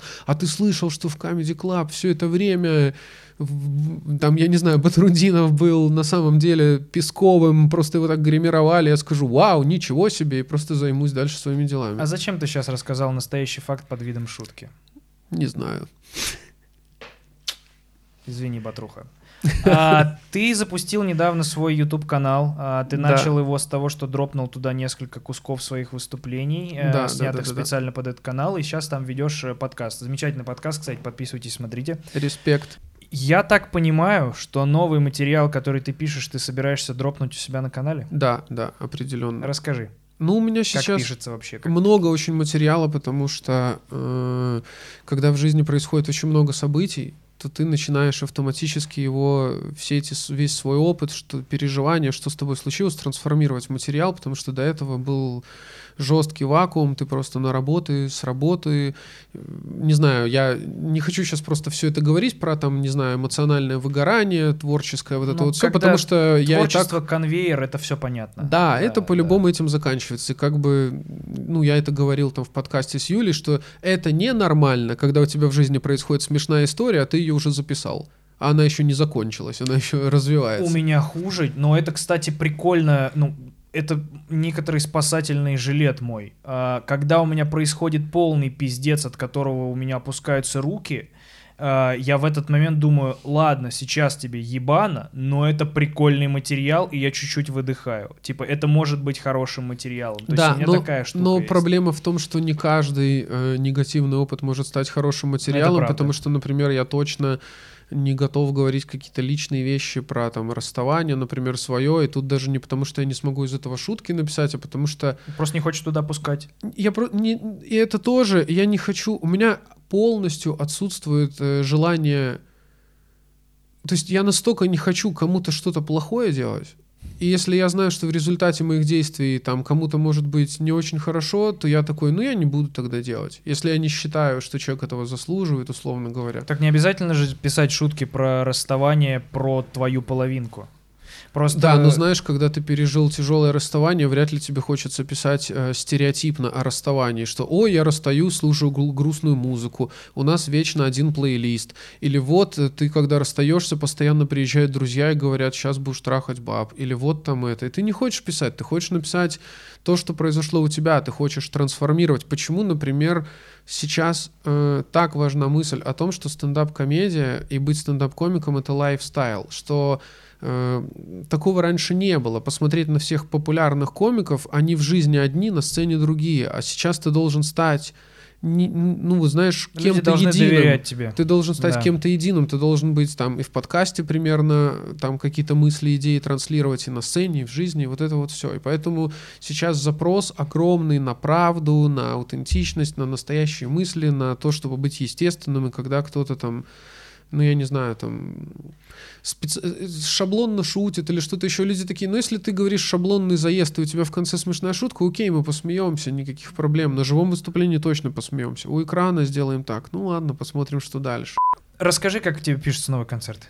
Э, Я не могу сказать, что я прям пишу э, концерт, прям спешл какой-то. Я хочу 30 минут сделать кусок. Он у меня, в принципе, написан, но просто его всегда можно уплотнить, там, усмешнить, э, сделать глубже. И, ну, я не знаю, я большое удовольствие получаю, потому что я начинаю более свободно мыслить, уходят сроки, уходят ограничения, и, ну, просто кайф, знаешь, вот ты даже просто по каким-то обычным открытым микрофонам ездишь, это так прикольно, так кайфово. Мы еще сделали, вчера был концерт э, в каком-то там гастропабе в Москве, там мой директор помог мне организовать, было супер круто, и это был такой концерт, когда ты думаешь, блин, почему я его не записываю? То есть это было реально здорово. И э, не в плане, знаешь, что там шутки смешнее или там темы какие-то, которые я раньше не брал, а просто ты очень свободно Просто себя ощущаешь свободно, вот именно свободно, нет зажимов. И зажимы уходят внутри, зажимы уходят в мышлении, во всем, и ты просто говоришь это, делаешь, и люди потом пишут, типа, вау, это было клево, там, и ты чуть ли не готов каждому сидеть и отвечать, это очень радует. Ты почувствовал, как у тебя изменилась жизнь после того, как э, ты стал знаменитым на телеке? Даже довольно быстро произошло, как будто бы. Вы очень резко стрельнули. То есть для обывателя выглядело, вот вам там семь человек, которые будут вас пиздец типа смешить. И вы пиздец смешили, и это такой был новый виток. И э, ну, на вас очень... Ну, мне кажется, что довольно быстро рухнула слава в таком понимании. Э, знаешь. Да, но все равно, знаешь, условно говоря, слава, которая рухнула потом на Нурлана, например, даже в рамках э, стендапа на ТНТ, это было нечто большее. То есть Нурлан вывел стендап на новый уровень, он там стал сам со звездами общаться, и все. Мы были вот такие, типа... То есть надо было всегда добавлять откуда. Типа Слава Комиссаренко, откуда? Из стендапа на Мгм. ТНТ. Ну, то есть всегда надо было уточнять. Мгм. А второй момент, что я думаю, ну, наверное, да, ну, там людям понравилось наше творчество, мы поехали в туры, концерты, но мы все время были в офисе, все прошло мимо нас. То есть, То есть, э, ты особо не заметил вот этого перехода. Но сейчас Ничего, это ты... было в соцсетях. Это ты рассказывал, что ты все время был в отношениях, а у меня была такая ситуация, что я мечтал, что вот мы что-то сделаем значительное. Когда мы переезжали в Москву, мы начали делать стендап. Сначала просто делали его там по барам, клубам, а потом вот появилась идея шоу на ТНТ, и когда мы собрались, мы целый год же готовили это шоу, целый год, представляешь, мы Мгм. писали материал, огромное количество материала, там дописывали, добивали, и у нас не покидало нас вот это ощущение, что мы делаем что-то клевое, и должно получиться что-то клевое. А потом все получилось, а мы в офисе сидим. М, И вроде бы надо как надо- делать клевое. Да, и ты сидишь и дальше делаешь, делаешь, делаешь, делаешь, а потом просто прошло 8 лет. Вот что произошло. А с отношениями, то, что ты говорил, у меня произошло примерно то же самое, потому что я думал, сейчас меня покажут по телеку, и я буду с девчонками знакомиться, в ночные клубы ходить. И в итоге у меня был второй или третий эфир, мне написала моя девушка, и мы начали встречаться. Быстро ты кэшаутнулся в казино такой, все, вывожу. Да-да-да-да-да. Прикольно, прикольно. То есть, блядь, у меня просто пиздец. У меня был период, когда я хотел все бросить, потому что у меня так кардинально жизнь поменялась, что мне не нравилось это. Потому что я больше не мог делать то, что я делал до этого комфортно и без, без проблем. Банально ходил по торговому центру, Ага. и всем было... Мне комфортно, когда всем на меня похуй. Я когда приезжаю за границу, я такой, о, офигенно, потому что всем похуй. И в России тоже большинству похуй, но тем, кому не похуй, они иногда э, запускают цепную реакцию, которая очень усложняет. Ага. Ну, то есть, не, не хочу звучать как типа, блядь, эти фанаты нахуй, но бывают моменты откровенно в моей жизни, когда я не, не очень э, готов к взаимодействию с посторонними людьми, которые думают, что я их друг, потому что они меня знают, потому что они смотрели мои видео, они знают мои концерты, они как бы со мной, у них есть со мной отношения какие-то. Мгм. И они уже не с нулевой точки ко мне впрыгивают, они да, там что-то говорят. И для меня это всегда было типа пугающим. Ну, то есть не то, что пугающим, а ты просто заебанный, там только что поругался с кем-то или еще что-то идешь, и к тебе подходят на, на веселее что-то от тебя хотят, и тебе нельзя им говорить, нет, сори, я не в настроении, прости, пожалуйста. Э, Тебе надо фоткаться и, и как-то взаимодействовать и быть дружелюбным, а ты не всегда к этому готов. Слушай, я понял, что я готов всегда к этому. Вот прям всегда. Мгм. Если люди просто ведут себя нормально. Если человек Конечно. ведет себя нормально, я такой, да какие проблемы вообще? Ну, люди часто э, переходят какие-то границы, и тогда мне это не нравится, но я все равно делаю все, что они хотят, потому что я расскажу историю. Давай я тоже не буду называть комика. Ну, короче, я с Конечно. одним комиком не из стендапа выступал в Чехии. На... У нас была вечеринка, типа, он был хедлайнер, я перед ним выступал. И перед этим еще были там ребята. И так получилось, что к нам в гримерку зашли какие-то пьяные женщины русские, которые жили в Праге. Они пьяные зашли, такие, о, ребята, бухаем тут, сидим. И я такой, ой, кажется, так нельзя делать, женщины, заходить в гримерку и устраивать эту фигню. И они такие, о, давай белобрысый фоточку там сделаем. И я такой, это совсем плохо. Ну, ну, я не знаю, у меня есть опыт, и я стараюсь, если ты получил какой-то опыт, то дальше поступать, исходя из этого опыта. И я думаю, лучше сделать все, что они хотят, и Так тогда они от быстрее. меня отстанут. Да, и я подошел, сфоткался, все, Тамаре Степановне привет передашь. Конечно, Тамара Степановна, респект, все. И, значит, э, смешно, что я сказал, что я не буду говорить кто, и буду. Короче, а не злобин такой говорит, значит. Э, Женщины, почему вы сюда зашли? Вы не должны сюда заходить. Это наша гримерка, поэтому будьте добры отсюда уходить. Такие, ой, какой злой не злобин у нас. И он такой, послушайте, вы не должны заходить. Вы взяли и зашли, это никуда не годится. Я в это время иду выступать, выступаю, спускаюсь, а я выступал минут 45. И он такой, я вам еще Всё раз еще говорю. Я такой думаю, да просто сфоткайся, они уйдут, и все. И поэтому ты просто, ну, потратишь свое время где-то. Блинский. А у меня была хуйня с тем, что, ну, у меня начала развиваться такая легкая паранойя, э, когда ты видишь людей, которые тебя узнают, и ты из-за этого не чувствуешь себя нигде расслабленным, потому что все время э, ощущение, что за, за тобой следят. Ну, то есть не то, что следят, а просто, ну, ты в поле зрения людей, которые в курсе, кто ты. И это накладывает такой, знаешь, э, ну раньше я мог спокойно хавать э, очень некрасиво там в фастфудах и не париться. А сейчас, и- ну, и- вот у меня была хуйня, я, я ехал в Сапсане, я заснул, проснулся, вышел в Москве, и у меня м, типа отмеченные сторис, как э, из- с- я спящий с открытым ртом, и сделали бумеранг, как я сплю, и у меня очень тупо, тупо завалено ебало, ну то есть я себя почувствовал очень уязвимым, знаешь, типа, и все время вот этот контроль, типа, над тем, что ты говоришь, мы тусовались в баре с друзьями, а, общались, что-то шутили, а потом я поворачиваю голову и вижу, что все это время чувак меня узнал и спиной вот так сидел, грел уши, и я начинаю думать, блядь, а что я, наверное, такого мог сказать, что не круто было бы, если бы вышло, ну, знаешь, типа, своим друзьям. Да, но это, видишь, по возможности надо просто отпустить и все, знаешь, потому что, ну, вот это такой не, не очень приятный момент, но при Ну этом да. все остальное делает э, жизнь просто похожей на мечту, когда ты занимаешься творчеством, реализуешься, и тебя Абсолютно. поддерживают люди, потому что, ну, вот так люди могут поступать. Но при этом сколько там хороших, прекрасных людей, которые просто могут подойти и сказать, чувак, я там люблю, что Да. ты делаешь, и ты такой, бля, дай обниму вообще, спасибо Но большое. есть вот эта ебучая психология, когда ты фокусируешься только на говне, и Мне просто кажется, что ты немножко, мимо. ты немножко, э, наверное, все-таки, несмотря там на то, чем ты занимаешься, мне показалось, что ты такой человек, который очень ценит свои границы, ты даже, можно сказать, немного, ну, не замкнутый, но такой, ты не хочешь кого-то впускать, и даже когда, помнишь, я тебе написал написал, чтобы позвать тебя в шоу 3 на 3. Э, у меня же даже твоего телефона до недавних пор не было. У меня просто был твой никнейм в Телеграме, у тебя защита данных, защита информации. Да. Ты вот все это очень ценишь, ты... Наверное, это все не, не сразу у тебя было, да? Да, это просто это реакция пришло. на вот это бесконечное вторжение. Ты такой, ребята, ничего не имею против, но, пожалуйста, давайте какие-то границы будут присутствовать. У меня э, была симка, ее слили номер, и я сменил симку, и, Ага. ну, типа, и начал э, более, ну, типа, знаешь, относиться к кругу тех, кому я даю телефон, более, как это, придирчиво. Я рад, что я сегодня в него попал. Не, это даже ты не в тот попал. А, это... И этот номер каким-то образом начал гулять То по... есть, извини, пожалуйста, есть вероятность, что мы с тобой продолжим общаться, я получу твой главный Новый номер. номер, да, да, возможно, такой будет. Не, просто прикол в чем? я, ну, от первой симки избавился и сделал себе еще одну.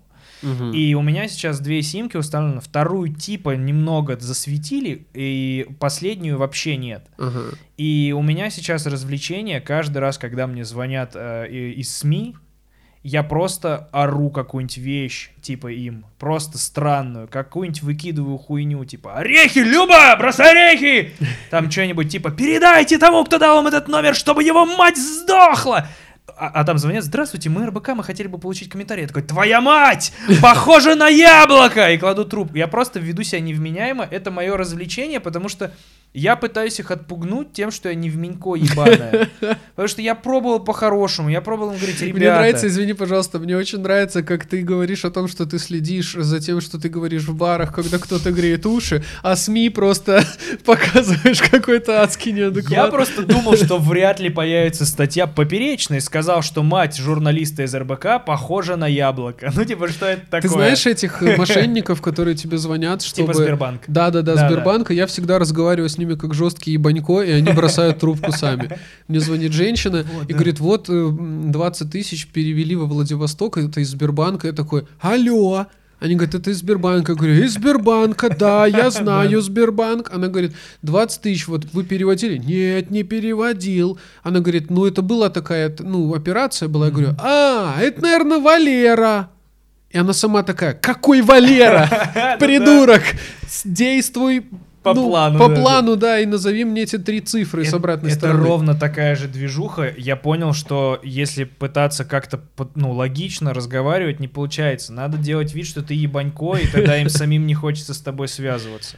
Ну, потому что мне кажется, что в 21 веке, ну ладно, не в 21 веке, в 2020 году, когда тебе звонят кто-то незнакомый по телефону и что-то от тебя хотят, это невежливо. Невежливо уже дошло до того, что даже как будто бы, ну, там, не близким друзьям, но даже кому-то надо написать, не против, если я тебя наберу. Да, даже Потому с- что, фу, телефон звонит, фу, Да, ты что, еще звонишь? Я очень редко кому могу позвонить. Я звоню только в случае, если какой-то срочняк, и мне в телеге не отвечают, знаешь, типа, потому что я уважаю историю человека, когда он ему когда будет удобно, он тогда и ответит, знаешь, типа такая штука.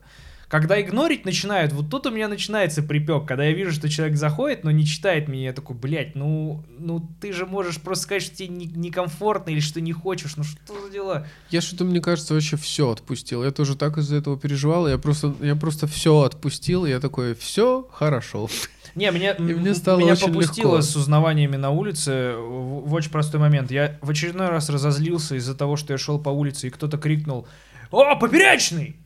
И я такой думаю, вот ты нахуй это крикнул. Я, ну, причем через дорогу. Я такой, я что, должен, блядь, остановиться и сказать, ты нашел меня в толпе, вот твой горшочек с золотом, ебать. Типа, ну что, в, в чем прикол обозначить меня для всех, типа, вот он. А потом я такой, ну, я вспомнил, э, я, короче, с собой некоторый терапевтический прием пр- провернул, потому что для меня всю жизнь был моим э, идеалом, типа, и моим, э, как это сказать, моральным компасом. У меня он воспитывался Человеком-пауком, ебать. И я просто вспомнил, как в играх и в фильмах э, по Человеку-пауку, когда, в игре, когда по Человеку-пауку ты спускаешься просто, не когда ты на паутине, типа, летаешь, а когда ты просто становишься, типа, на улице и идешь, и как прохожие такие, о, Человек-паук, и он такой, здорово. И все, ну то есть это чисто, о, я тебя знаю, ты клевый. Как только я это переве- пере- перевесил на себя, я такой, а, так это же то же самое. То есть тебе просто узнали и такие, я знаю, кто ты, привет. Я так выдохнул. Я- ну, причем, казалось бы, можно было просто выдохнуть, но вот пока я не нашел вот этот ебучий ключик, знаешь, с тем, что, а, ну как Человек-паук, тогда типа может быть, знаешь. Да, но видишь, э, у тебя наверняка гораздо большая степень узнаваемости, потому что я, в принципе, себя чувствую достаточно спокойно, и я вообще, э, может, кому-то покажется, что я сейчас лукавлю, но я Окей, недавно думал о том, что э, мой уровень узнаваемости и мой уровень какой-то востребованности просто идеальный, потому что у меня э, этого достаточно, чтобы ездить по стране и собирать там, в принципе, то на то тысячные залы, в Мгм. принципе, Э, ну, где-то больше, где-то меньше, Да. естественно. И при этом достаточно комфортно жить, как бы люди там не бросают сумки и не бегут ко мне. Они просто такие, о, Слава идет. Ну, понимаешь, не, не возникает. И я такой, это просто класс. Потому что когда э, мы снимали вот это шоу «Вечер 3 на 3», Да. э, которое до сих пор не вышло, да? э, Но оно вот- выйдет? Нет.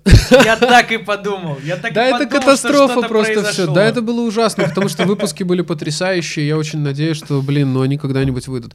И вот, и когда я познакомился с Адилем, со скриптонитом, и он говорит, типа, о, рад знакомству, все клево, я такой, да, я тоже там, типа, ну, очень люблю твое творчество.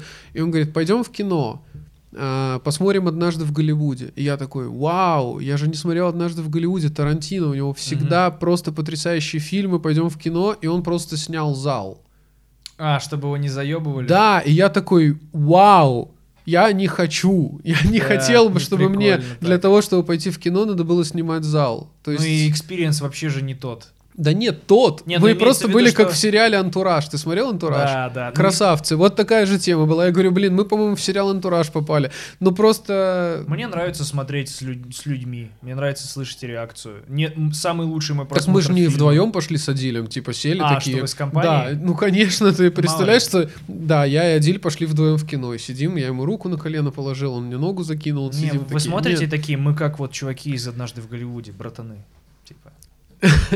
Нет, там пошла толпа, все там. Своих. Ну да, да, да, все типа угорали, все прикольно было. Я первый раз э, в кинотеатре э, еду заказывал, и туда приносят еду. Я такой, что происходит? Можно есть Кресла, которые делают вот так, и ты такой, зачем? Я же усну. Да, потому что я комфортно». обычно приходил и хотел просто, чтобы люди по бокам не пришли. Вот это все, чего я хотел от кинотеатра.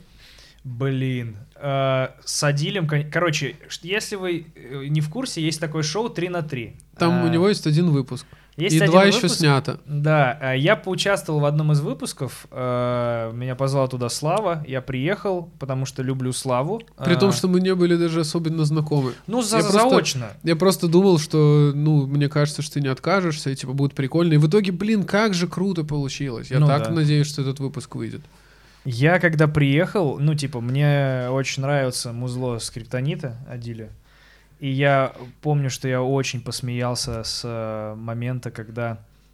Ну, мы что-то прибухнули, после съемок начали разговаривать, и- мне понравилось... Ну, типа, Адиль же очень редко дает интервью, и он не объясняет свои, типа, треки, поступки и так далее. И мы вот это начали чесать языками, и я очень засмеялся от того, что он такой...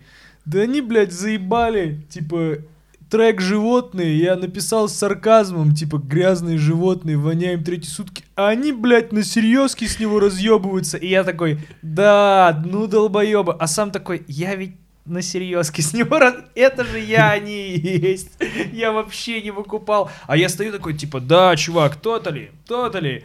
И я понимаю, что, блядь, я за чистую монету принимал эту хуйню и просто думал, ну вот Адиль, он вот чувак из Павлодара, вот он считает это клевым. А оказывается, это был Степ. И я в этот момент такой, блядь, получается и моменты, которые я говорю, потому что это полный пиздец, очевидно, по- понимая, что это трэш, иронизируя, очень многими воспринимаются за чистую монету. Ну да. И это породило во мне очень долгое размышление, типа, на тему того, насколько я несу ответственность за то, что... Ну, то есть, я очевидно понимаю, что я несу ответственность за то, что я говорю. Но насколько? Смотри, есть такой момент, сейчас я попытаюсь вспомнить, откуда это.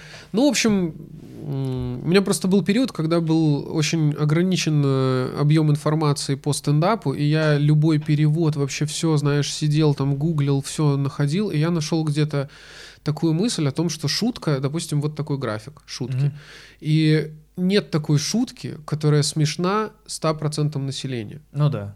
Потому что... Так и юмора, наверное, такого нет, который всем бы... Как правило, да, Да. Потому что в этой точке, вот в этой точке, эта шутка, в этой точке, например, там, непонятно людям, а Мгм. в этой слишком очевидно. И всегда есть часть людей, для которых это уже слишком понятно, а для, а для других это все еще непонятно. Да.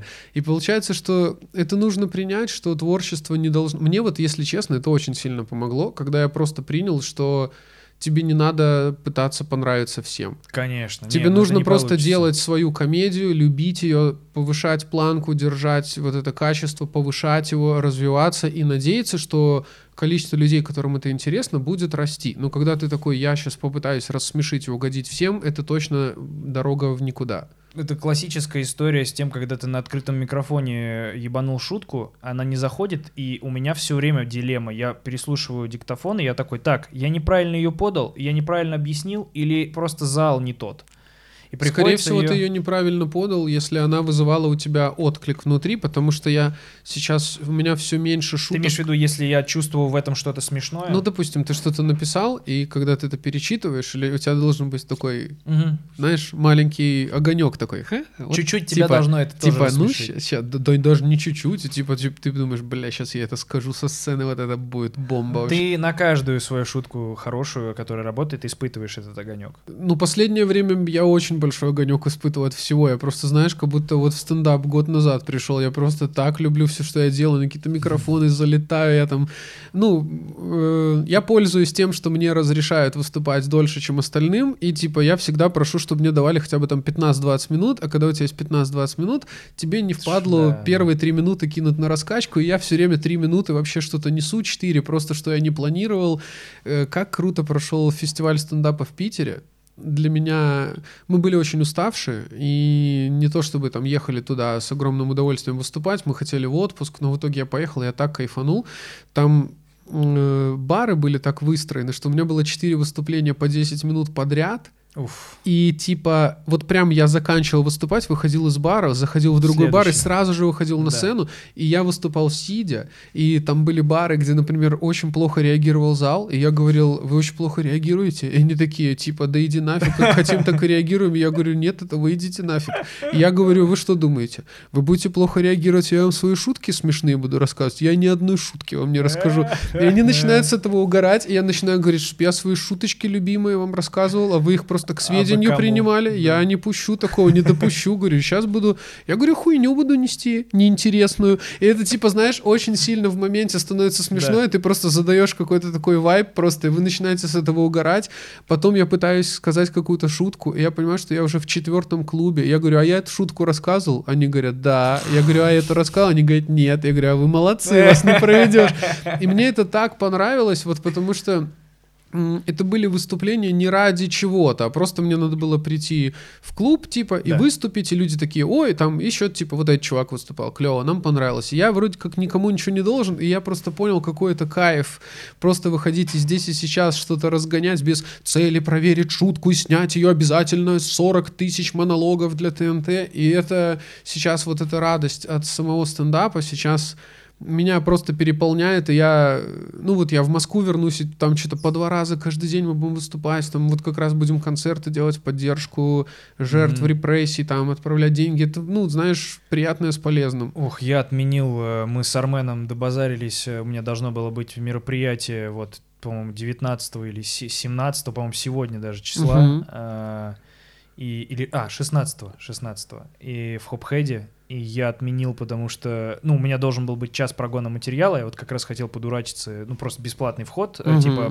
проверить какие-то вещи, которые я там написал, просто поговорить с ребятами, и я в итоге за два дня срезался, потому что я какую-то супер под- поймал э, депрессивную волну из-за происходящего. Я честно Армену написал, говорю, чувак, я не уверен, что я готов сейчас выходить, смешить людей, потому что я не могу сейчас себя настроить на волну вот эту. А у меня такая тема, что я, мне самое главное просто выйти на сцену. Само пойдет. потом. Просто да, и оно пойдет по-любому. Бля, я все время удивляюсь, каким образом вот типа Comedy Battle каждый свой сезон говорит, это последний сезон. Да, да, да, да. А, блядь, типа, нихуя, не последний, еще, Ну типа... вот Comedy Battle достаточно жестокое в этом смысле Да. шоу, и там од- одна из причин, по которой его смотрят, что это такое шоу, где Ты можешь быть королем, а Тебя может быть тебя сейчас сбросят, да. И... Кидают со сцены, скидывают. Это для... Так я же проходил через это. Я же был в восьмом сезоне «Смеха без правил», который вел Павел Воля и Турчинский, и они там через бедро сбрасывали на маты. О, Ты был еще при Турчинском. Да, и мы были в Охуеть. восьмом сезоне, Вау. и мы заняли второе место из 72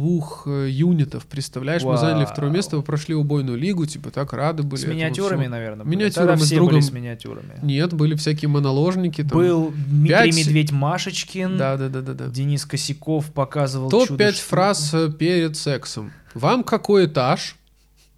Благодарю. Да, классика. Да, да, да, да, да. Тренер Коля у нас выиграл. Коля Серега. И все равно сидело жюри, был Марфин, Михаил Марфин, да, Михаил Наумович Марфин. и все время кто-то разный. Два Да. других менялось. Да, да, да, да, да, да. Блять, ну убойные ночи. Ой, блять, смех без правил, э, убойная лига. Убойная лига и убойные ночи. Да, убойная лига, убойные ночи.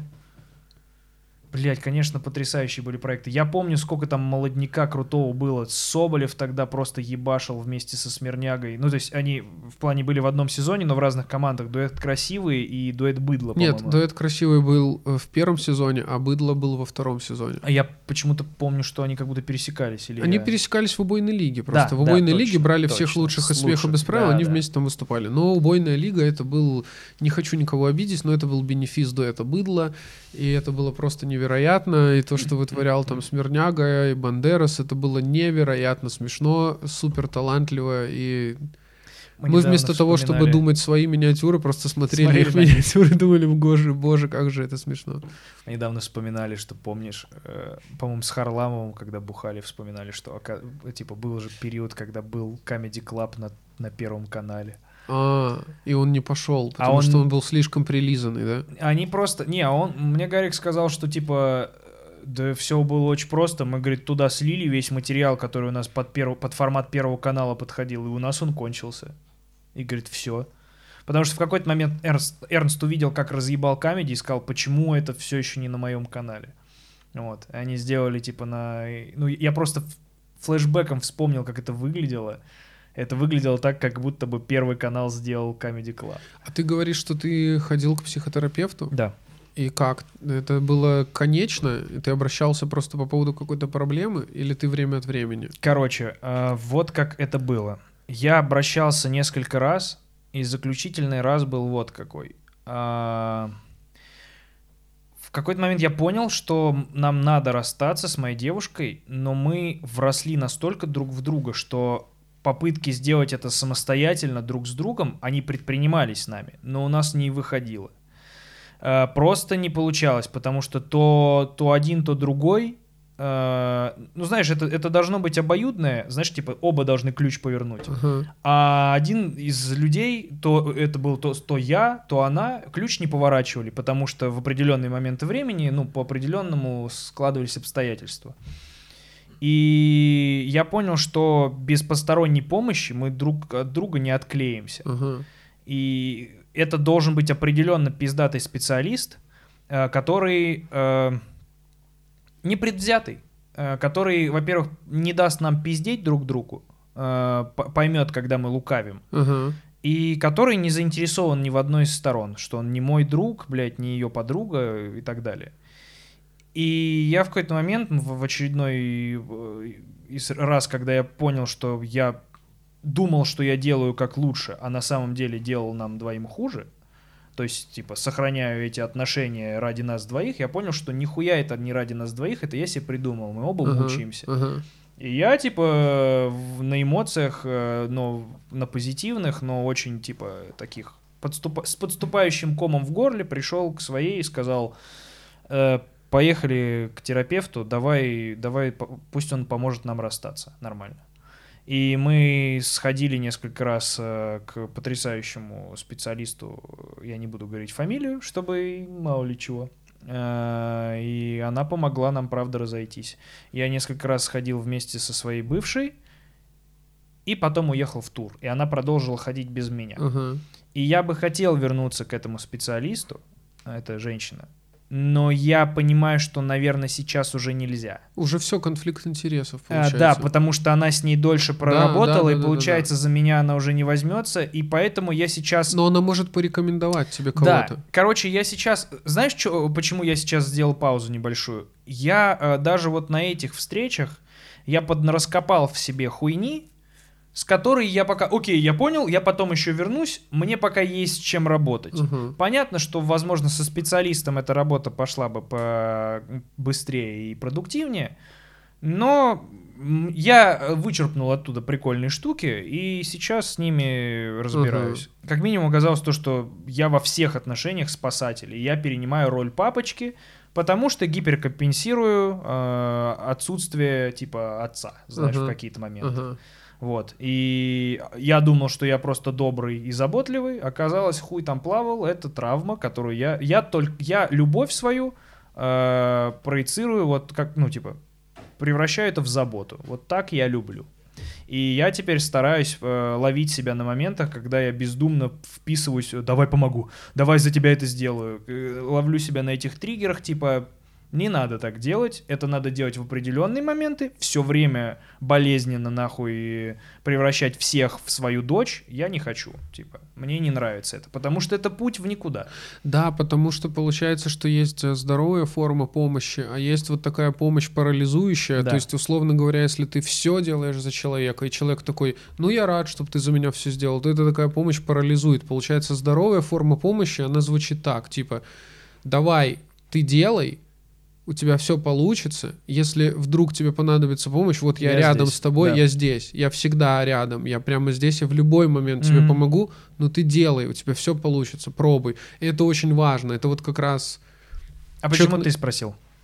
Ну, мне просто интересна эта тема. Ты же там тоже в курсе, что я два с половиной года на психоанализе, мне уже не так э, много в целом осталось. Расскажи, что ты самое интересное себе узнал, что можно рассказать, типа, ш- что не страшно. Мне не страшно рассказать вообще ничего, но просто момент в том, что психоанализ это слишком сложное знание, и некоторые люди, которые пытаются разбираться в психологии, они там слишком торопятся делать какие-то выводы. Но знание сложное. То есть, условно говоря, там мой психоаналитик, чтобы сделать мне какие-то там, я не знаю, заявления обо мне. Выводы. Да, он ждал там полгода в Ага. какой-то момент, потому что если бы он мне сказал это сразу, я бы сказал, господи, что за бред, всего доброго, до свидания, Ну там, да. или еще чего-то. Это сложное знание, ты должен к нему готовиться, ты должен в нем разбираться. Ну, то есть, что я узнал о себе, это то, что вот у меня, ну, вот эта вот программа быть хорошим мальчиком, быть хорошим человеком, я должен быть хорошим обязательно. Э, Я постоянно был заперт между чувством вины и чувством стыда. То есть я постоянно чувствовал, что-то происходит, я такой, я в этом виноват. Я что-то не делаю, мне становится стыдно, там, что я в этом не, не, участвовал, под- и поэтому, типа, не предотвратил или еще что-то. Да, и это очень, очень сильно давит, и в любом случае ты начинаешь встречать в жизни людей, которые начинают этим пользоваться.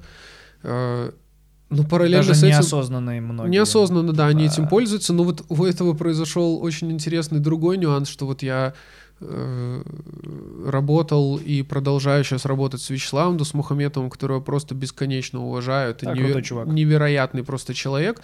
А вот у него это вызвало совсем другую реакцию. То есть вот он, например, такой типа... А вот респект тебе за то, что ты всегда там, не знаю, держишь слово, за то, что ты там заявляешь, что ты что-то делаешь и Ну, он с- делаешь. С, других позиций смотрит на Да, эти он очень качества, конечно. да, глубоко на все копает, и поэтому, да, я начал во всем разбираться, и в целом процесс, конечно, удивительный, потому что в нем не присутствует, там нет никаких внушений, там нет никаких советов, тем более там нет никаких э, медикаментозных там воздействий. Просто ты лежишь на кушеточке, говоришь, человек тебя слушает. Я был поражен, а, потому что мне казалось, что я до, ну, что подсознание это то, что я типа могу услышать в голове. Мгм.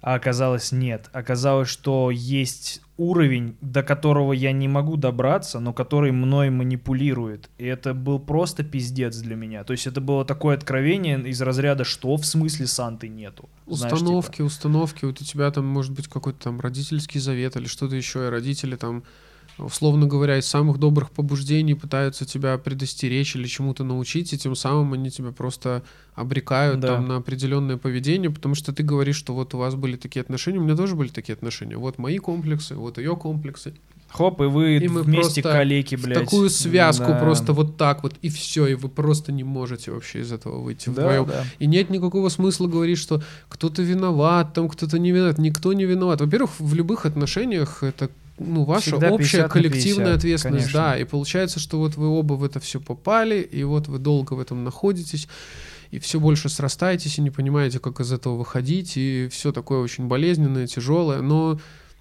мне иногда казалось, что вот мне совсем недавно исполнилось 35, и я такой, блин, 35, это же реально так много, там 35. И Я даже Вспоминаешь себя пиздюка, который думал, что 25 это просто космос, хуй доживешь до этого времени. Да, и когда психоаналитику что-то об этом говорил, он мне просто приводил пример, что у него сейчас есть пациент, которому там 62. И я подумал, господи, это какое нужно иметь вообще внутреннее желание Мужество и вообще стойкость, что-то в себе поменять к лучшему и Открытость и вообще, веру. Да, да. да, да, да, да. Вот эта открытость ко всему, это супер важно. Я понял, что это так важно не превращаться В загрубевшего людей, вот этого который, да, я все рака-отшельника». знаю, там, да, все, что Да. я не знаю, это все херня, там. И, и, знаешь, раньше это была проблема 50-60-летних людей, а сейчас такое с людьми там и в 30 может происходить. Ну да. И когда ты гибкий, открытый, ты находишь какие-то возможности. Не знаю, еще у меня была такая проблема, например, я всегда стыдился какого-то успеха своего, мне всегда было жутко Синдром стыдно за самозванца. него.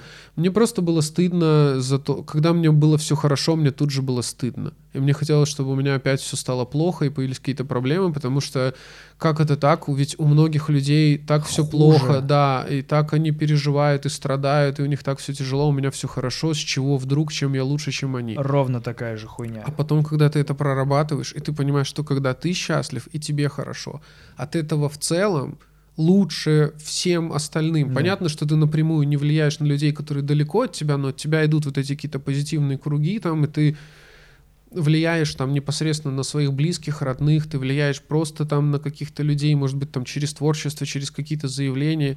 И в целом, знаешь, там есть же такая тема, это э, ревность, э, когда ты начинаешь своего, своего психоаналитика считать своим психоаналитиком, а потом ты начинаешь узнавать, что... А у нас эти психоаналитические круги сильно по стендапу пошли, то есть там, Да. ну, я никого называть не ну буду, понятно, но, но как многие минимум темы белый точно заинтересовались. попиздовал туда, там Нет. видно. Нет, белый, нет? Нет, А выглядит так, как будто он... я ну, думаю, он интересуется, но пока, мне кажется, еще нет. Не готов открыться никому. Думаю, пока нет. Ну, Вау. по моим данным. Выглядело так, как будто он очень начал меняться. Ну, Ну, то может быть, он в целом, в с тем, целом что- такой... Нет, нет, насколько я знаю, нет. И, А. короче, блин, я потерял мысль. Э, Прости. Что... О чем я говорил Что ты этого? относишься ревностно к своему... Да, да, да, да, да. Что ты очень ревностно относишься к своему психоаналитику, а потом ты узнаешь, что кто-то к нему ходит, и ты такой, эй, это мой психоаналитик, Да. а что к нему еще кто-то ходит?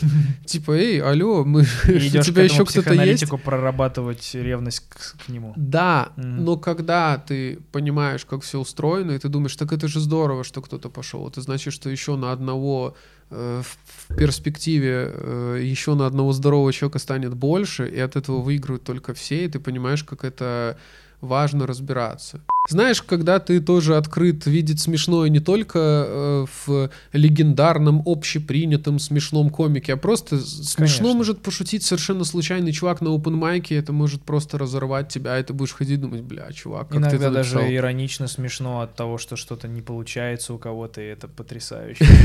Я ну очень люблю да, да, да, да, да, У конечно. нас же есть свой открытый микрофон в 17.03, и там регулярно происходят вещи, когда люди приходят с каким-то супер экспериментом, там условно чувак жонглирует и что-то говорит, и когда ты видишь, что это не, не заходит так, как он задумал, ты думаешь, вау, ты столько энергии вложил сюда и сил, и это так не сработало. Блин, ну Ой, клево, что ты хорошо». можешь над этим посмеяться, потому что я обычно, ну сейчас уже нет, но раньше я такой... Кринжевал, «О, да, и типа, ты есть такое. Типа тебе немного стыдно за происходящее, как будто бы ты тоже в этом всем Знаешь, когда у меня это про- пропало? Когда это у меня по отношению к себе пропало?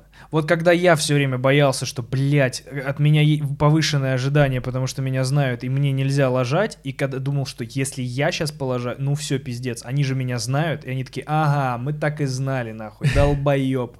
Э, Как только я понял, что если я обосрался перед зрителями, это забывается через две минуты до следующей смешной шутки, Я такой, да похую. Ну, типа, как только я для себя выдохнул, я, Ну и, да. я и для других выдохнул. Я когда вижу, как другие лажают, я такой, о, хуйня, пиздец, Лажать братан, это, но это часть процесса. То есть, условно говоря, важнейшее. если вы видите, как комик очень смешно выступает, значит, он какое-то время достаточно долго лажал. Поэтому, ну, это часть процесса, без нее никак. Нельзя просто перепрыгнуть через это. Иначе бы, конечно, У меня даже есть теория на этот счет, что, типа, если я задумал шутку смешной, выступаю с ней над ней смеются, а, я не вынес из этого вообще ничего. мгм. Потому что я как думал произойдет, так, блядь, и произошло. Знаешь, типа.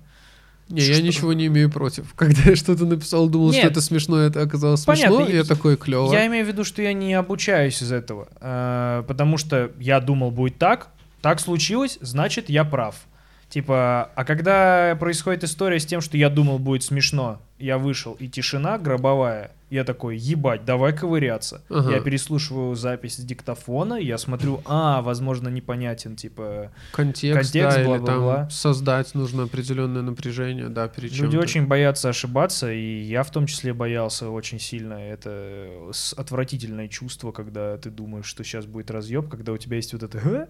И ты выносишь его, и тишина, и ты думаешь, с тобой что-то не так. И ты только что показал всем, и это навсегда запомнят. Да, ну мы очень быстро пришли к тому, что мы просто начали комментировать это все. Ну, то есть, знаешь, э, лучший способ на сцене избавиться от какого-то чувства, это его Ты озвучить такой, прямо о, блядь, сейчас. вот это хуйня, я думал, будет весело, да? Когда ты типа self- self-aware такой проводишь, типа... Да, но на самом деле не все, не всегда полезно говорить, что ты виноват. Да, Я да. типа часто, мне нравится на зал винить нападать. зрителей, да. Да, ну я на самом деле не виню зал. Я же понимаю, Ты что если угораешь. что-то не работает, да, то виноват я. Но я такой типа, нет, все окей, все окей, ребят, не смешно, просто я готовился.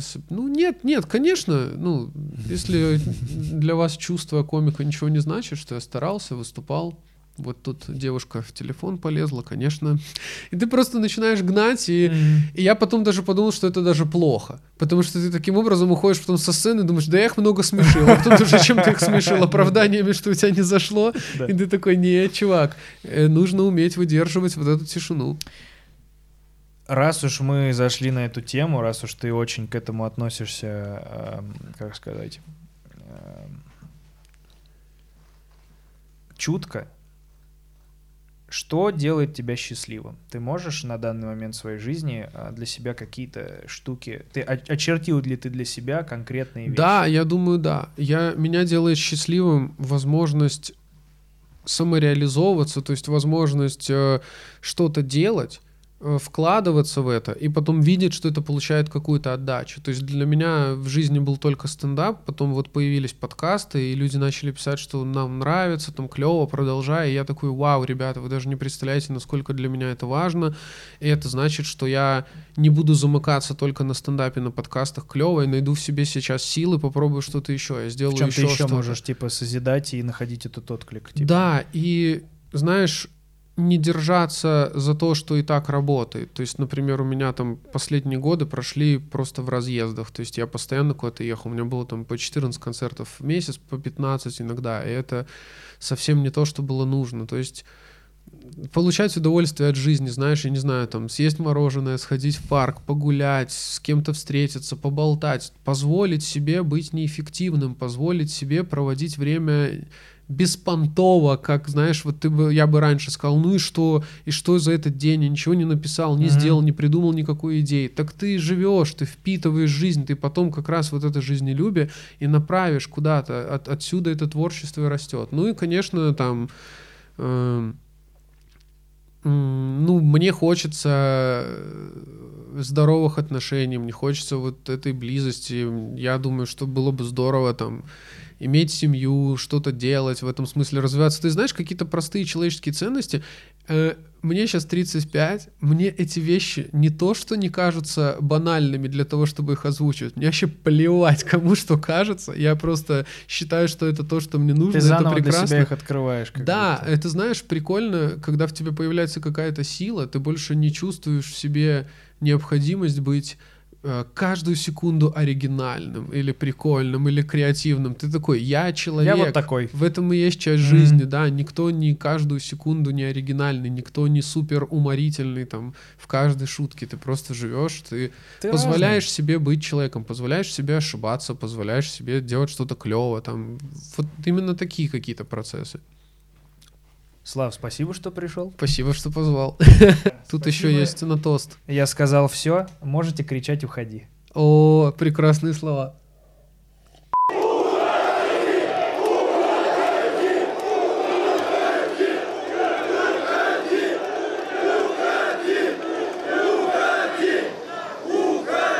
Спасибо.